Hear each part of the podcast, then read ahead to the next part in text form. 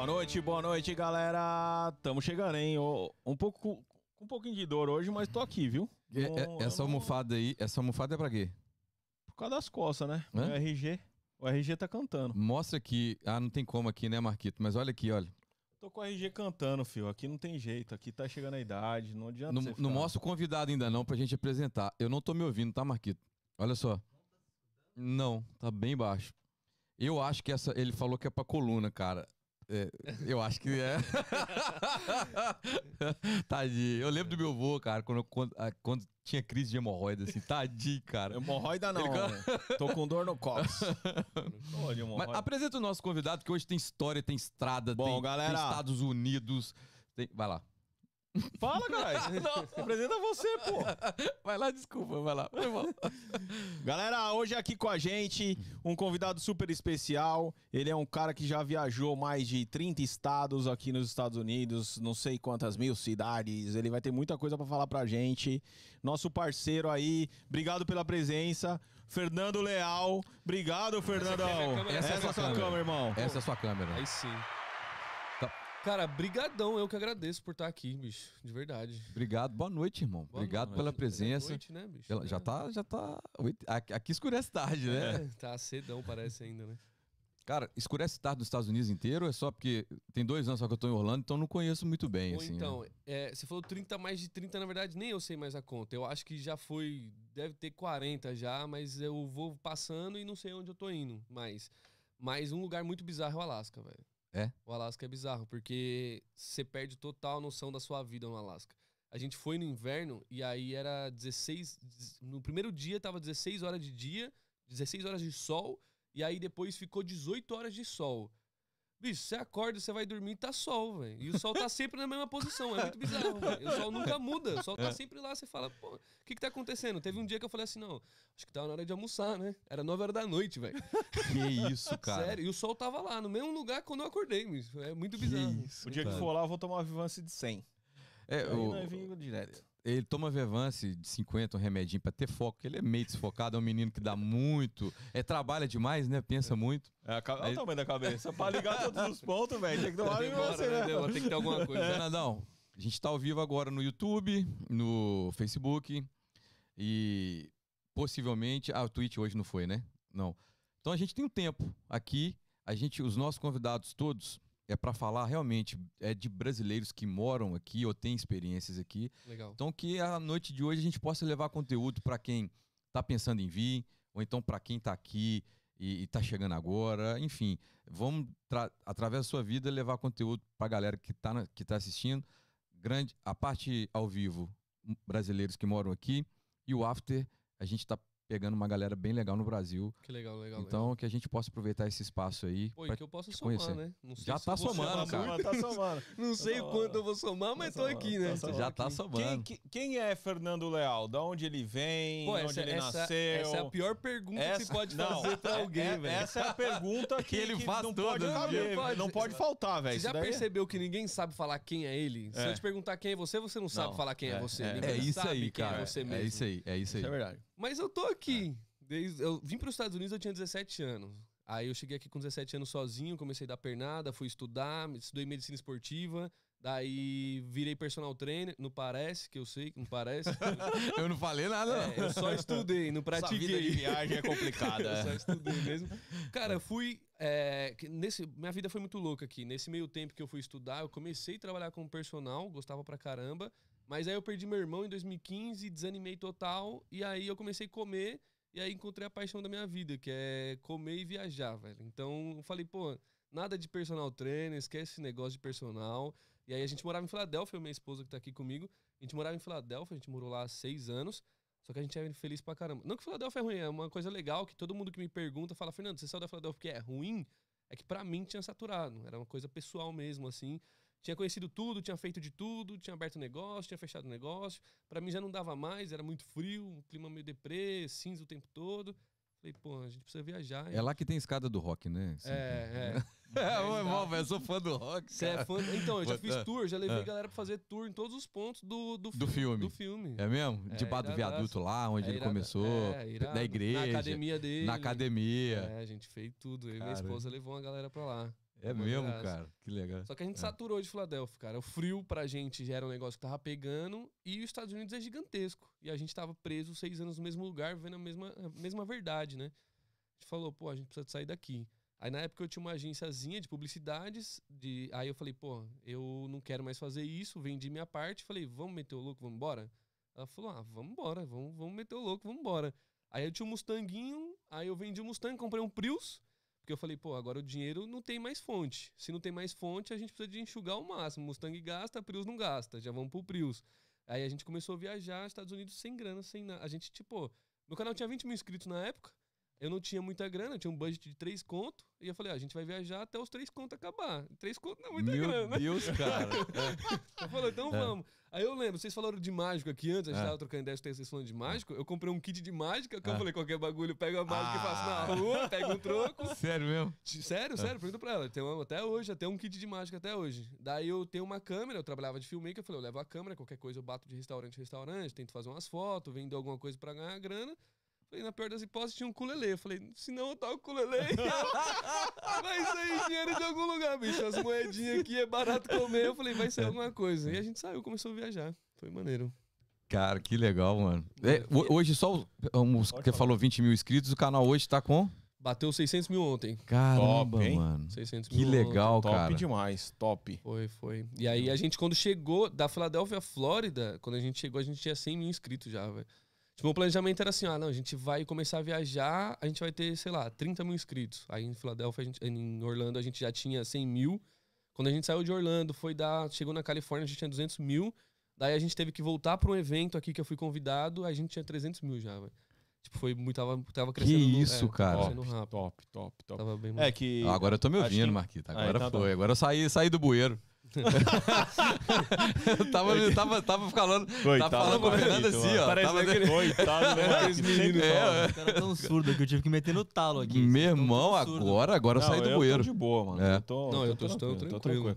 Ah, e, e, Fernando, o que- o, o que, que você fazia no Brasil antes de você vir embora pra cá? Como que era a história? Por que, que você decidiu migrar para os Estados Unidos? Qual que foi o ponto principal? Cara, é uma história louca, porque eu era ator e modelo no Brasil, é, eu vim do Capão Redondo, tá? A gente tava trocando ideia, eu falei que eu era do Capão Redondo. Ele era cordeiro da Capricho, né, filho? Devia ser. É, não, não, pior que não? não. Pior, não, não. Pior que assim, eu nunca nem tinha pensado em ser, pô, de quebrada ninguém pensa em ser ator, É. né? Primeiro que você vai ser zoado na quebrada se você falar que quer ser ator. Aí, só que uma mulher me parou na rua e falou assim, ó, não, eu vou te levar pra agência que minha sobrinha, que minha sobrinha faz parte lá. Aí eu tinha, sei lá, uns. Pô, era novão, assim, uns 8, 9 anos, na rua, brincando de bola. A mulher falou que ia me levar pra agência. Saí correndo dentro de casa. Falei, mãe, acho que tem uma mulher querendo me sequestrar. falei, ela veio com papo de agência, não sei o que lá. Eu falei, mãe, ela falou assim: ah, eu já conheço a história. Meu irmão tinha feito parte, tinha uma revista famosona que era chamada Pais e Filhos, não sei se já ouviram falar. Meu irmão Já. foi capa dessa revista. Era da Abril, né? Editora Abril, É. se eu não me engano. É, e meu irmão foi Eu capa vendi dessa revista. da Abril. Meu Deus do céu. Verdade, foi conta. Enganava os outros, né? Desculpa, cara. Meu irmão foi revista, foi capa dessa revista, aí minha mãe empolgou, só que no final das contas a agência estava arrancando dinheiro dela que ela já não tinha. Aí comigo ela já, já nem acreditava nisso. Aí a mulher falou assim: não, eu quero levar ele, me levou. Aí eu consegui começar a fazer uns trampinhos, ganhava uma graninha. Só que eu tinha uma amiga, na verdade, que morava em Luxemburgo. Ela, o pai dela morava em Luxemburgo e a mãe dela no Brasil. E toda vez que ela ia lá pro bairro, ela falava de Luxemburgo, só que, pô, do Capão Redondo. Na hora que ela falava, não, é que eu pegava o trem, aí tinha tomada. Eu falei, tomada no trem? Você consegue usar uma tomada no trem? Eu falei, eu tenho que ir pra esse lugar, porque quando eu entro no trem, eu nem, sento, nem assento eu tenho, imagina tomada, tá maluco? É empurrado pra dentro. Aí é falou, é, exato, guerra de Esparta, né? Porra, abriu, quem entrou, entra, quem não entrou, não entra. Aí eu, eu falei, pô, que le- legal. Aí ela falou, ah, que eu estudo e eu ganho pra estudar. Aí eu falei assim, aí não, né? Aí Não, você aí é pegadinha do né, malandro. Você tá. Quem ganha pra estudar? Eu pagaria pra não ir pra escola? Eu vou- Eu vou porque eu sou obrigado, mas, pô. não- Aí ela começou a falar, eu falei, pô, eu quero ir pra Luxemburgo. Pô, Luxemburgo deve ser um lugar pô, muito foda, Luxemburgo. Aí eu tinha um primo aqui nos Estados Unidos. Aí um dia no Natal, minha família, todo mundo conversando, ele ligou. Aí minha mãe, ah, fala com seu primo que tá nos Estados Unidos. Eu comecei a falar com ele, de novo, enchi de pergunta, né? Aí eu falei, pô, parece com Luxemburgo esse lugar. e pelo menos eu tenho um primo. Eu, falei, eu acho que eu vou nesse primo aí que tá mais fácil. Porque eu já tinha até pedido pra menina, eu falei assim, ó, o seu pai não... Rapidão, eu fico lá uns três meses, eu me desenrolo. Pô, imagina, sei, sei lá, eu tinha uns 13, 14 anos. pai dela falar com três meses você se desenrola com 14 anos. Tá maluco, moleque? Você me enrola, né? É, falei, você vai morar na minha casa até você ficar grande, eu não quero ter outro filho, não. Daí meu primo falou, não, vem. Só que ele não acreditou que eu ia. Aí no dia da minha formatura, eu, eu trabalhava já, pô, fiz visto, fiz tudo. Falei, ó, tô indo. Aí ele falou, pô, tá indo? Eu falei, tô indo, velho. Aí ele falou, mas como assim você tá indo? Falei, pô, eu já tirei visto, conversei com a minha mãe. Dia da minha formatura, com 17 anos, eu tava vindo pra cá. Daí cheguei aqui e comecei a me lascar, né? Porque a gente só se lasca. É, e o, o começo. como é- Pergunta aí, Bruno. do Não, começo. pode ir, pode ir, pode ir. E o começo, como é que foi? Já que você falou que aí a gente só se lasca e tal. Conta aí, é porque assim, é, esse é o intuito da gente desmistificar, né? Algumas coisas que, que, que são passadas lá. Porque, por exemplo, eu tenho um amigo meu hoje que fala assim, cara, você falava pra mim que você trabalhava muito, que isso, isso e aquilo, eu não acreditava. Agora, com o podcast, eu tô acreditando porque todo mundo fala a mesma coisa. E na verdade, cada um fala a mesma coisa, mas cada um tem a sua história. Como que foi essa história sua aí? Pô, então, com 17 anos, eu achei que eu sabia de coisa pra caramba, né? É normal. Normal. 17 anos você acha que você sabe de tudo. Então eu falava pra minha mãe, não, eu vou chegar lá, vou estudar, vou trabalhar. Com 25 eu já vou ter três apartamentos, dois carros, já vou ter meu primeiro milhão. Tenho 25 hoje. Vou te falar aí que eu... Porra nenhuma. Tá no caminho, tá no caminho, tá no caminho. Porra, no caminho inicial ainda. Não, mas aí, pra mim, eu tinha muito essa, essa ideia do sonho americano. Eu comecei a consumir coisas dos Estados Unidos. Eu falei, pô, todo mundo ganha dinheiro. A galera que entrou até pelo México conseguiu ganhar uma grana. Por que, que eu não vou? Eu vou conseguir ganhar uma grana. No final das contas, bicho, eu já vi que tava totalmente errado. Aqui, de fato, você tem uma oportunidade, você consegue trilhar. Eu acho que o caminho se abre mais fácil. Só que o que eu achava que ia ser, não era. Com 17 anos, você acha que tudo vai ser muito fácil. Aí você começa, né, velho? Dá pernada, vai trabalhar, tipo, pô, fui trabalhar na construção. Aí imagina, você vai trabalhar na construção, eu era atorzinho lá no Brasil, aí você vai trabalhar na construção. Daqui a pouco você, você se via na frente de uma câmera, daqui a pouco você tá carregando quatro folhas de plywood com o cara gritando, pô, você consegue cinco. eu falo, não consigo não, o cara consegue. e aí, velho, você vai dando pernada uma coisa na outra, aí de fato, é complicado. E aqui a gente tem que trabalhar bastante, né? Eu até, até brinco, assim, viajando pelos Estados Unidos, tem lugar que é muito bom pra começar, essa costa leste aqui é muito boa pra começar, porque eu sempre falo que você tem uma folga, né? Uma folga de. Você trabalha, você tem a folga do pagamento e de segurar um pouco de uma grana ainda. Lá na Califórnia, por exemplo, você já sai devendo uma grana. Porque seu, seu, sua casa, pô, já é mó fortuna. Já é um quarto que você aluga já é mó, mó grana. A gasolina é mó cara. Então, assim, você saiu pra fora, vai comer, vai pagar aluguel, pô, você já tem que dar muita pernada pra zerar a conta, né? Pra chegar no break-even do seu, da sua casa. E aí eu acho que é mais complicado. Mas é tanto é que eu falo Costa Leste aqui é top pra isso. Cara, agora você conta história, né? É História. Seu conto? É, hoje no canal. O, o canal, é é porque eu- o assunto que eu quero chegar é que essa semana, coincidentemente, na, nos nossos, nas nossas reuniões e tal, a gente sempre falando de história. A história que vende, a história que Sim, faz, é a sim. história que move. Sim. E você despertou isso como, assim? Como, onde que você entendeu que, que essa, esse storytelling que você está fazendo da sua vida, do seu negócio, é. Desculpa, poderia ser um negócio, né? O storytelling da sua vida poderia ser um negócio. Então, na verdade, eu comecei com um canal que eu tava falando pra ele no começo. Opa, já deu um tapão aqui. Sem É, problema, normal. sem pretensão nenhuma. Sem pretensão nenhuma. Eu comecei o canal pra fazer vídeo brincando. Eu queria fazer, tipo, uns prank na rua, moleque, não fazer merda. E eu comecei o canal nesse intuito, pra me divertir, que era um momento legal de gravar uns vídeos e tal. Só que esse canal não vingou muito, porque. Pô, se eu tivesse hoje, eu acho que eu era cancelado, hein, velho? É? É, eu acho que era. Fazer umas É. coisas muito nada a ver, assim, muito. muito moleque idiota. Deus guardou. É. Aí esse canal não deu muito certo. Aí eu, eu tinha 50 mil inscritos, mas eu era muito apegado nesses 50 mil inscritos. Fala uma coisa idiota aí que você fazia. Não, não, não vou falar não. Fala não, fala não, não, deixa pra lá, deixa Era, pra lá. é pesado. Tá bom, Não, tá bom. não, é que eu não sei, mas é pesado, porque minha cabeça ainda é meio idiota. Então, às vezes, pra mim é normal, mas aí, pô, acabou. Amanhã Uhum. eu já tô cancelado, entendeu? Mas esse canal já não existe, né? Tudo privado. assim. O canal é o mesmo, só privou. o, o canal existe. Tá. Na verdade, nem privei, eu excluí. Pra Entendi. não ter Pra não resquício. ter... Mas eu apaguei. Não, mas era coisa idiota. Tipo assim, ó. Eu tinha um amigo que ele. Ele, tem- ele é, tipo, desse tamanhozinho assim. Ele tem um problema de saúde, ele não cresce, só que ele é muito divertido e ele zoa com ele mesmo o tempo todo. Aí um dos vídeos era Natal, eu me vesti de Papai Noel, ele de duende, e a gente saiu no shopping americano falando um monte de merda em português no meio do shopping dos Estados Unidos, falando um monte de coisa, falando com as crianças, falando com as mães, só que só em português. Então a pessoa falava com a gente, a gente respondia em português e falava umas merda, entendeu? Umas coisas assim. Mas era E- tipo umas coisas nada a ver, assim, umas coisas bem idiota. Aí eu parei com esse canal, com 50 mil inscritos. Ele deu uma travada, entrou no, no famoso limbo do YouTube. O negócio não andava mais pra frente de jeito nenhum. E aí a minha esposa sempre falava, pô, comece um canal novo, com uma proposta nova, comece um canal diferente. Eu já tava migrando de conteúdo, eu já tava ficando mais velho, realidade da vida do dia a dia e tal, e eu já tava com um conteúdo mais maduro. Ela falou, faz um outro canal, começa do zero. Aí eu comecei um canal do zero, e aí, pô, o primeiro vídeo foi legalzinho, o segundo legalzinho, aí começou a andar bem o canal, melhor do que o outro de 50 mil, tipo, tinha 10 mil, já tava bem melhor que o de 50. Falei, porra, agora acertamos uma veia. Aí a gente percebeu que sim daria pra viver disso, mas quando eu saí pra viajar com 20 mil inscritos, eu nem pensava que eu ia ganhar dinheiro com o canal. Entendi. Eu pensava que eu ia ganhar dinheiro com o ukulele. o canal era pra registrar e continuar fazendo vídeo. Aí até que a gente pegou uma veia de Que legal, qual que a cara. história que virava, entendeu? Então, tipo, o que, que a galera quer assistir? Então a gente pensou, ah, vamos fazer vlog de viagem? A gente via que não virava. Vlog de viagem, tipo, tem um público muito limitado, nichado. Só que se você faz um vlog mostrando que né, a gente tem vários vídeos da primeira viagem, comendo com 2,50 o dia inteiro. Daí sim, é uma história legal pra contar. Porque quem não tá curioso pra saber o que, que você vai comer com 2,50, 24 horas, duas pessoas? É, eu vi até no Instagram relacionado a isso.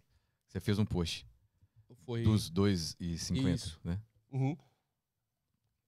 Então, tipo assim, a gente começou a criar conteúdo assim. Como é que a gente sobrevive com 5 dólares o dia? É, como que a gente dorme dentro de um Prius? Como é que a gente vive dentro de um Prius? Onde que a gente toma banho? Então, a gente começou a criar uma história, não do... Nossa, vamos fazer um B-roll de, um, de um lugar bonito, tirar uma foto de um lugar bonito. Não, a gente começou a falar... Dos perrengues. É, que que a, como que a gente faz A pra realidade, funcionar? É, como é que a gente faz pra funcionar isso aqui, entendeu? Qual que foi a, qual que é a loucura que tá na nossa cabeça que faz o negócio Como que a gente come com 5 dólares por dia?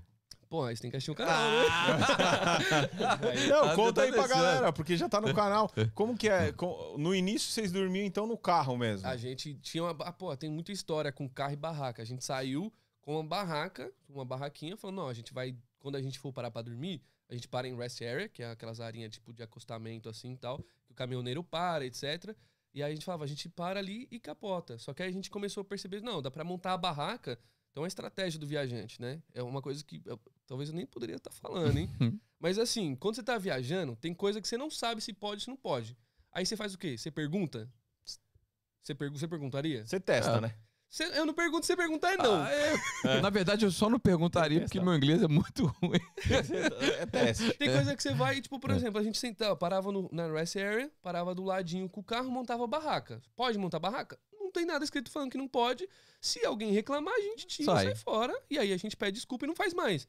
Só que se ninguém fala nada, a gente dorme e fica Tá liberado. tranquilo. É, tá liberado. Então, a gente começou a armar a barraca do ladinho do carro. Primeiro a gente começou a dormir no carro, porque a gente tinha vergonha de armar a barraca num lugar que tá todo mundo dormindo no carro. A gente, pô, do nada uma barracona ali, um morador de rua, do nada põe ali e vai dormir. Aí a gente tinha um receio, assim, mas daqui a pouco a gente começou a fazer. E aí, uma das primeiras vezes que aconteceu, porque Ele deu uma olhada, ó, ele deu uma olhada pra esposa aqui, tá? Ele deu, tipo assim, posso falar? Não, mas é que é assim, pô, todo mundo aqui é casado. Sim. Escuta a mulher, velho. É, não, é. Não, mulher, é assim, mesmo. eu não sei se a conexão é divina ou satânica, mas tem alguma Tem alguma conexão. coisa. Ela sabe do Eu negócio. não sei. Eu sei que assim, teve um dia a gente tava em Virgínia, tava tendo uma tempestade e tal, só que a tempestade tava meio longe da gente. Aí eu vi no negócio lá, no, no negócio, não tava chegando perto da gente. E, pô, eu tava dormindo no Prius. Mano, eu tenho 1,86m. Dormir no Prius não é fácil. E eu já tava que nem você, ó, com as costas arregaçadas. então chegou um dia que eu falei assim. Não é as costas, não, mano. É o Cox. É, eu, eu falei, eu vou dormir na barraca. E ela falou assim: não dorme na barraca não, porque não vai dar certo. Eu falei assim: não, eu. E aí eu fiquei putaço, porque, pô, eu tô dirigindo, tô com a dor nas costas. Tô falando que eu quero esticar minhas costas. A pessoa falar pra mim não esticar minhas costas. Eu falei, não, aí. Pô, aí você não tava ali do meu lado, né? Eu vou dormir na barraca. Ela falou, mas não vai dormir na barraca, tempestade, não sei o que lá. Eu falei, tempestade tá longe, não vai chegar aqui. Não dorme na barraca, não. Aí eu fiquei putaço, falei, eu vou dormir na barraca, pronto, acabou. Se quiser dormir no carro, você dorme no carro, eu vou dormir na barraca. Eu peguei minha barraca, quando eu comecei a montar, maluco, veio o furacão Katrina, velho. Renasceu da cinza. Mas eu juro por Deus, assim, ó, foi do nada. Começou a cair uma pancada de chuva, um vento, começou a levar a barraca pra longe. Ela riu muito, não? E eu correndo atrás. Riu pra caramba. É que ela tá rindo até cara, agora. é. Miserável. Eu fiquei pensando, eu, não, eu sou casado com a tempestade do X-Men, velho. Não é possível. A barraca saiu voando, eu saí catando a barraca e tal. E aí, pô, peguei a barraca tentando desmontar naquela ventania, chuva, todo molhado. Na hora de dormir, todo molhado, sem banheiro perto. Eu falei, pô, lascou. Aí eu vou desmontando a barraca, fui guardar. O Prius tem um, um- um suportezinho na hora que você vai abrir o porta-mala, é um botão. Eu peguei no negócio, o negócio saiu na minha mão, velho. o suporte inteiro ficou pendurado o cabo assim, eu não conseguia abrir o porta-mala. velho. Aí eu falei, meu Deus do céu, aí eu consegui com muito esforço abrir o porta-mala, coloquei a barraca lá dentro, fechei, entrei dentro do carro, na hora que eu fechei, a... eu juro por Deus, velho, eu fechei a porta e fez assim, ó, parou. Eu olhei pra cara dela. Eu juro. Cara, não é brincadeira, tá aqui, não é brincadeira. Eu olhei pra cara dela, eu fiquei pensando uns três minutos. Eu falei, que, como é que ela fez isso, velho? Eu falei, é um filme, é o show de Truman, velho. Estão me zoando. Eu olhei pra cara dela, eu fiquei. assim. Eu, eu não sabia se eu ficava puto, eu fiquei curioso. Eu falei, pô, ela tem superpoder, velho. Eu olhei pra cara dela, ela começou a se rachar. Eu comecei a dar risada. Eu falei, como é que você fez isso, velho? Ela falou assim: eu falei que você anda dormindo na barraca. Eu falei, nossa. Aí, porra, eu falei, miserável, velho. Não dormi na barraca de fato. Foi, foi uma história muito maluca, velho. Escuta a mulher, velho. É, tá não, é, é fica- igual um chicote ali. Faço isso há anos, porque É. eu já, já cansei de apanhar. Não, mas é com tudo. Toda vez que eu vou temar, eu tomo, cara. Não, mas é com tudo, assim. Aí, É. Tanto é que na primeira viagem, o Prius, a gente parou a viagem, não foi porque o dinheiro acabou. O dinheiro já tá acabado há muito tempo, na real, né?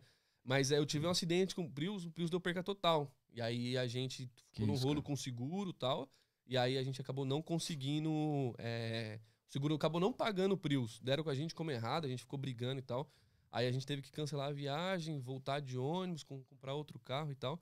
Só que até não, não, quando foi o Prius antes de bater, que pô, ninguém tava imaginando que o Prius ia bater, eu fui comprar um negócio pras costas que tava doendo. Ela falou assim: Você não não precisa desse negócio pras costas, não. E a gente tava com plano de viajar tudo de uma vez. Aí eu falei, por que não precisa, né? Ela falou assim: ah, porque eu acho que vai acabar num anos. Aí eu falei, mas vai, pô, vai colocar no banco vai ficar pra sempre. Ela falou, ah, mas sei não, acho que não vai usar, não. No dia seguinte bateu o carro. Aí ela falou, eu falei que nem ia usar. Eu falei, pô, mas você podia falar que ia bater o carro, né? Deus. Avisa antes, né, velho? Falei, você podia falar que ia bater o carro, né? Pô, não tinha um negocinho melhor pra dizer, não, velho? E, co- e pra onde vocês foram na primeira viagem? Vocês saíram da Filadélfia e foram pra. A gente desceu toda a costa, então a gente passou é, Virgínia, Delaware, Maryland. Foi descendo até aqui, South Carolina, North Carolina, desceu até a Flórida. Depois a gente foi meio pelo meio, passou Texas, Colorado, foi até a Califórnia, atravessou, né? A gente, Estados Unidos, o mapa é assim. A gente desceu daqui pra cá até o final, depois atravessou daqui pra cá, depois voltou daqui pra cá, assim. Então a gente meio que foi zanzando no mapa. Aí a gente passou por vários estados. Califórnia, é muito, né? Não consigo lembrar todos. Califórnia, Texas, New Mexico, é, é, e os que eu acabei de falar agora. Pô, é bastante, cara. Não consigo lembrar E, todos. se- não. e sempre no carro. No Prius. A No primeira, Prius. a primeira, Primeira expedição foi um Prius. Daí a segunda, o canal já tinha crescido tal. Aí a gente já tava vivendo do canal. A gente falou, vamos fazer. Só que a gente é muito burro. Eu sou muito burro. Né? A gente falou, vamos fazer uma expedição. Ele corrigiu a Não tempo. escuta a mulher, né? Ele velho? corrigiu a tempo É, o Marquito. é. Você viu, né? Você é inteligente, né? Sou novo, mas não sou bobo. É, isso daí. É isso daí. Mas aí o que, que a gente fez? A gente, pô, vamos fazer um negócio mais estruturado. O mais estruturado, ainda continuou roots, né? O mais estruturado a gente falou, vamos pegar uma Dodge Caravan, que é uma minivan, e a gente tem mais espaço, consegue montar uma cama atrás. Não, aí, aí mudou pro duplex. Pô, então, É. exato. Eu saí, pô, eu saí do, do, do barraquinho e fui, Sai. ó, pra aqui, ó, pra esse estúdio maravilhoso aqui, ó. Aí o que aconteceu? A gente montou, eu montei uma plataforma, eu e ela, a gente montou uma plataforma, fez uma cama dobrável, ficou show. Só que aí a gente falou, pô, beleza, vamos fazer. Só que a gente tinha duas amigas, né, muito amiga nossa, elas... A gente falava da viagem, elas ficavam tipo, super empolgadas e tal. Eu falei, ah, vamos com a gente, pô. A gente tinha um Meu patrocínio, Deus do céu. tava pago, tá ligado? Tava tudo Meu pago. Deus. Aí eu Você falei, vamos. colocou? Aí eu falei, vamos, todo mundo. Quantos? Ah. Era quatro pessoas, velho. Aí, tipo assim, a primeira foi num Prius, aí a segunda eu peguei o, o Sebastião, que era o nome do carro, peguei o Sebastião e tacou quatro pessoas no Sebastião. Maluco, imagina, três mulheres, velho, junto. E você Aí lá? eu, o alvo. eu era o alvo, né? E aí você perdeu espaço, né? Total, aí ficava eu e ela atrás, assim, a gente, atrás a gente fez uma cama grande, aí ficava eu e ela coladinho junto, aí a outra ficava de cabeça pra baixo e a outra dormia na- nos bancos da frente. Eu dormia quatro dentro do Sebastião. Sebastião. Puta que Do pariu. Sebastião. Eu tô comprando outro Sebastião agora. É mesmo? É. E vocês andaram muito com o Sebastião? Pô, a gente andou 25 mil milhas Com, em quatro? em quatro. Meu Deus. É, é tudo, né? É, catinga, tudo, tudo que você Meu imaginar. Deus do céu. Tá compartilhado. E como tá que. E, e toma banho onde para pra dormir? Então, é tomar banho, a história é melhor. Ela vai ficar. Ela, acho que ela não vai gostar muito dessa história que eu vou contar, não. Ó, ó.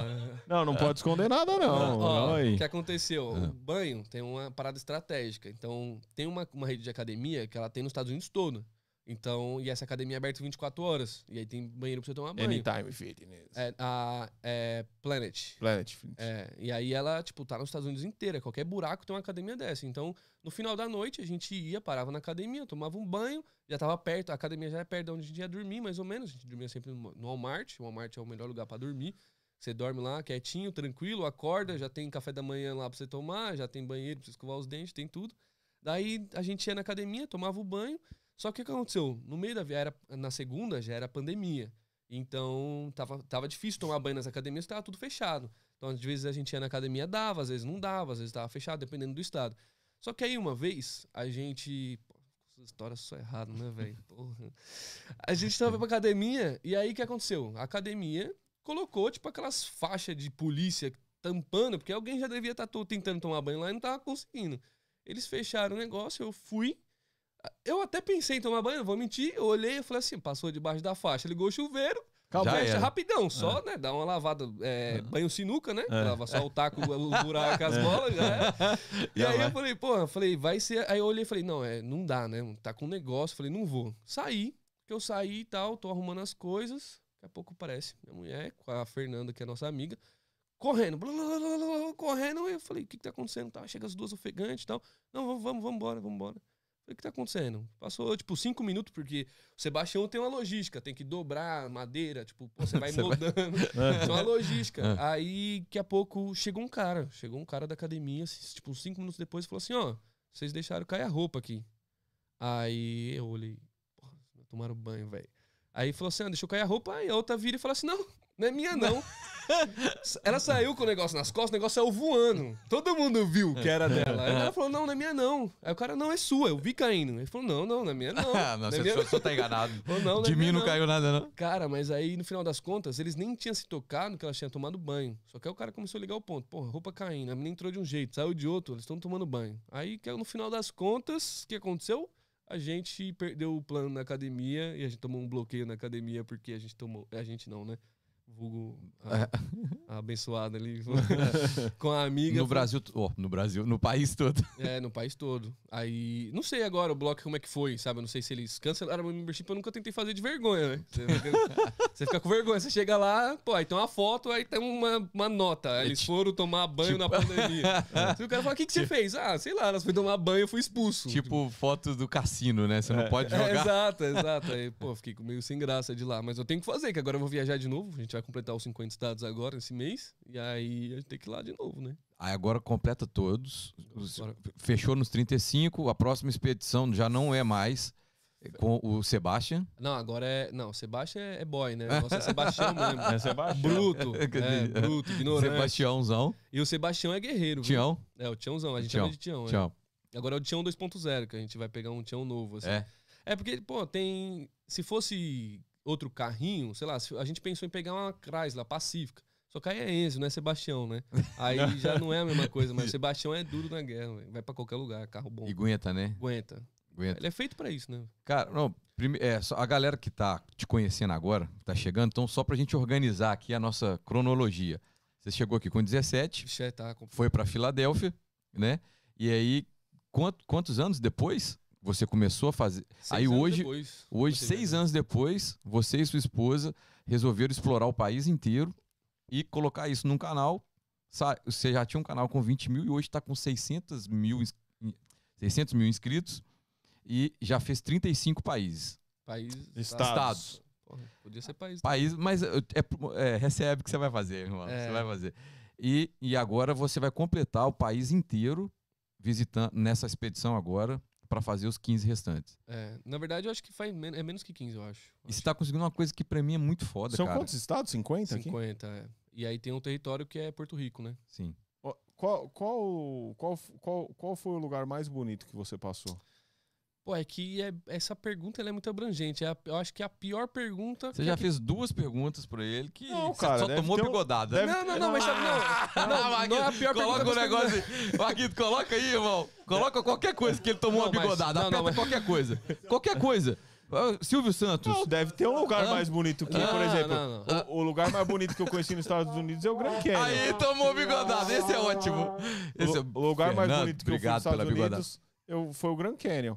Então, É o não, mais não, não, mas não é que a pergunta ruim, é a mais pergunta dele é boa. Eu só porque tô todo- zoando ele. Todo mundo faz. O nego- a pior pergunta pra me responder, porque assim, é, beleza, ela depende muito de cada. de- é, depende de diversos fatores pra um lugar ser legal, né? Então, por exemplo, a gente gosta muito de Colorado, eu gosto muito de Colorado, mas eu amo Havaí também. E eu achei o Alasca sensacional. Só que cada um tem uma pegada completamente diferente, entendeu? Então, tipo, pra mim, os Estados Unidos, é, eu até brinco, assim, os 50 estados é como se fosse um continente com pequenos países, cada estado é um pequeno país. Porque a, a beleza, a cultura vai mudando bastante, o público vai mudando bastante. Tipo, o Alasca pro, pro Havaí é, é completamente diferente. É assim, água pro vinho, assim, tipo, é muito louco. Pra mim, o Havaí é legal, porque eu me sinto mais perto do Brasil do que aqui na Flórida. Porque além de ter brasileiro lá também, o clima lá é muito bom. Nossa, o clima lá é sensacional, o clima lá é muito, muito bom. E praia, praia é muito bonita, enfim, tem uma vibe muito legal, praia na- tá tudo bem. Tá, tô tentando. Tá, Levanta um pouco aí, mano. Não, não, tá bom. Dá uma Tá. dançadinha, uma Tá. chacoalhada. Pra ver se entra no Va- lugar só. é. Então, assim, é difícil, mas eu gosto de Colorado, gosto do Havaí, gosto do Alasca, por causa da Aurora Boreal também, a gente vê a Aurora Boreal também, é sensacional. É, tem um amigo. Inclusive o mágico falou que o lugar mais bonito que ele foi na vida foi no Alasca pescar. O lugar eu mais queria bonito. pescar que no ele, gelo e não consegui, é. Aí velho. ele falou que é o lugar mais louco. Ele quer, que, ele quer marcar de ir. Ele falou, cara, o lugar mais bonito que eu fui na minha vida foi no Alasca. É bem bonito, principalmente no inverno. Eu acho que o Alasca vibe é do inverno, no verão é faz 15, 16 graus Celsius, assim. Mas aí fica, tipo, é montanhoso, todas as cidades são meio vale, assim, são pequenas as cidades e tal. Mas tem a Aurora Boreal, que é muito linda no, no- no frio. É legal, porque tem toda aquela vibe de neve e tal. E aí tem muita coisa legal pra se fazer. Snowmobile, que é tipo um, jet ski de gelo, sabe? Que você vai passando na Sim. neve, pô, é maneiraço. Tem um dog sledding, que é os cachorrinhos que te puxam, assim, tipo um trenó do Papai Noel. Tem muita, muita coisa legal lá pra fazer, mas aí depende de estado pra estado. Cada, cada estado tem sua beleza. O Grand Canyon é bonito, mas eu acho que pra mim não é o mais bonito, não. É, Tem não, lugar é mais que, top. é que eu, é que a imagem que eu tenho do Grand Canyon é a imagem do, de dentro do, do, do helicóptero, né? Que aí Ah, aquela, aquela parte que você tem ali a barragem e tal, Sim. aquilo ali é fantástico, cara. É, bom. que tá de cima, a visão é animal, cara. É, tudo de cima É. fica mais legal. é, né, mais legal, mais legal, mais legal. E você foi lá ver, você foi naquele parque das Sequoias, passou tudo ali? Ou fui, fui das árvores, tá Das falando? árvores sim, gigantes sim, lá, tal. Sim, a gente foi. Pô, a gente, na verdade, a nossa meta era fazer os national parks mesmo, era fazer os parques nacionais. Então a gente foi em muito parque nacional diferente. A gente não conseguiu ir no Glacier, que fiquei em Montana, porque o Glacier você nunca consegue ir, porque sempre tem neve, aí tampa as ruas, você não consegue andar. Mas a gente foi. Pô, a gente foi em quase todos. A gente foi. Sumiu do nada, assim. E ó, Yellowstone. Qual mais? Grand Teton, que fica no. Antes do, do Yellowstone. A gente foi nos da Califórnia, a maioria. A gente foi nos da Califórnia, a gente foi em bastante. Lake Tahoe. Onde é mano? É, é, a gente foi em vários. Pô, é bem, bem irado. O Lake, o Lake eu não gosto. Na verdade, eu tive uma decepção, porque eu vi na foto, tem época do ano que ele fica mais bonito, né? E aí a gente foi na época que não tava, tipo, clara água e tal. E eu achei. Tinha outros lugares que eu fui que era mais legal. Mas aí a gente teve uns amigos que foi agora e falou que tava bonitona a água e que é legal também de ir. Mas lá é maneiro, maneiro. Por que, que a esposa não gosta de aparecer no canal? Pô, é boa pergunta, cara. Ela não, não gosta. E hoje a gente tem até briga por causa disso aí, velho. É, não não gosta, ela odeia aparecer, bicho. E aí, se assim, se aparecer ela no. Pra você ter noção, a gente já brigou porque ela apareceu no reflexo do refrigerante. Que Meu isso, Deus. cara. Pô, Aí. Que é, isso. é nesse nível. Mas, e a galera fica na curiosidade? Pô, pra caramba. É? Todo mundo quer saber quem é ela. É, tem gente que, que já achou ela no Instagram e fala assim: ó, manda um pix que eu mando no Instagram dela. é nesse nível, assim, a galera fica louca. Tem, é, tem várias teorias. Tem a teoria que ela é fugitiva. Chega só um pouquinho mais, Marquito. Posso falar mais um Pode, pode. Então, pouquinho? Picadinho. ah, Puxa a- o microfone, Marquito. puxa o microfone pra ela, Marquito. Então, a voz é conhecida, então a gente pode explorar a voz, a né? voz, sim, a voz Tá, todo mundo já tá. sabe quem é. Então, é, gente, a gente só deu o microfone aqui porque, tadinho, ele tava, ele tava com o poder todo, né? Aí a gente recebeu algumas mensagens aqui, brincadeira. A classe feminina. A classe se feminina-. Aí, não, mas ela que manda. Ela É. só não aparece. Então a voz, se apresenta a voz. Oiê. A vergonha. Prazer, produção. É, então a produção não pode aparecer. Ela No- não quer. Poder, ela Entendi, pode à vontade. né? Quer ver ela aparecer. E eu não sei porquê, desde criança. Não gosto. Não gosto de câmera. É mesmo? Não gosto de tirar foto, não gosto de aparecer em vídeo. Em vídeo piorou. É, é, mas eu acho que essa escassez pro canal deve ser legal, né? É legal. Né? Cria um- cria um- Cri- Cria uma. é legal uma- pra história, Uhum. só que é ruim por- porque tem reflexo, tem espelho em tudo que é lugar. É, E aí às ela- vezes. E aí ela fica, pô, sempre, pô, me apareceu. Ô, mas apareceu vocês meu pé. construíram, vocês construíram algo muito top, cara, que é mais difícil. É. Quantos, quantas milhares de pessoas sonham em fazer, tipo, um mês o que vocês vivem disso?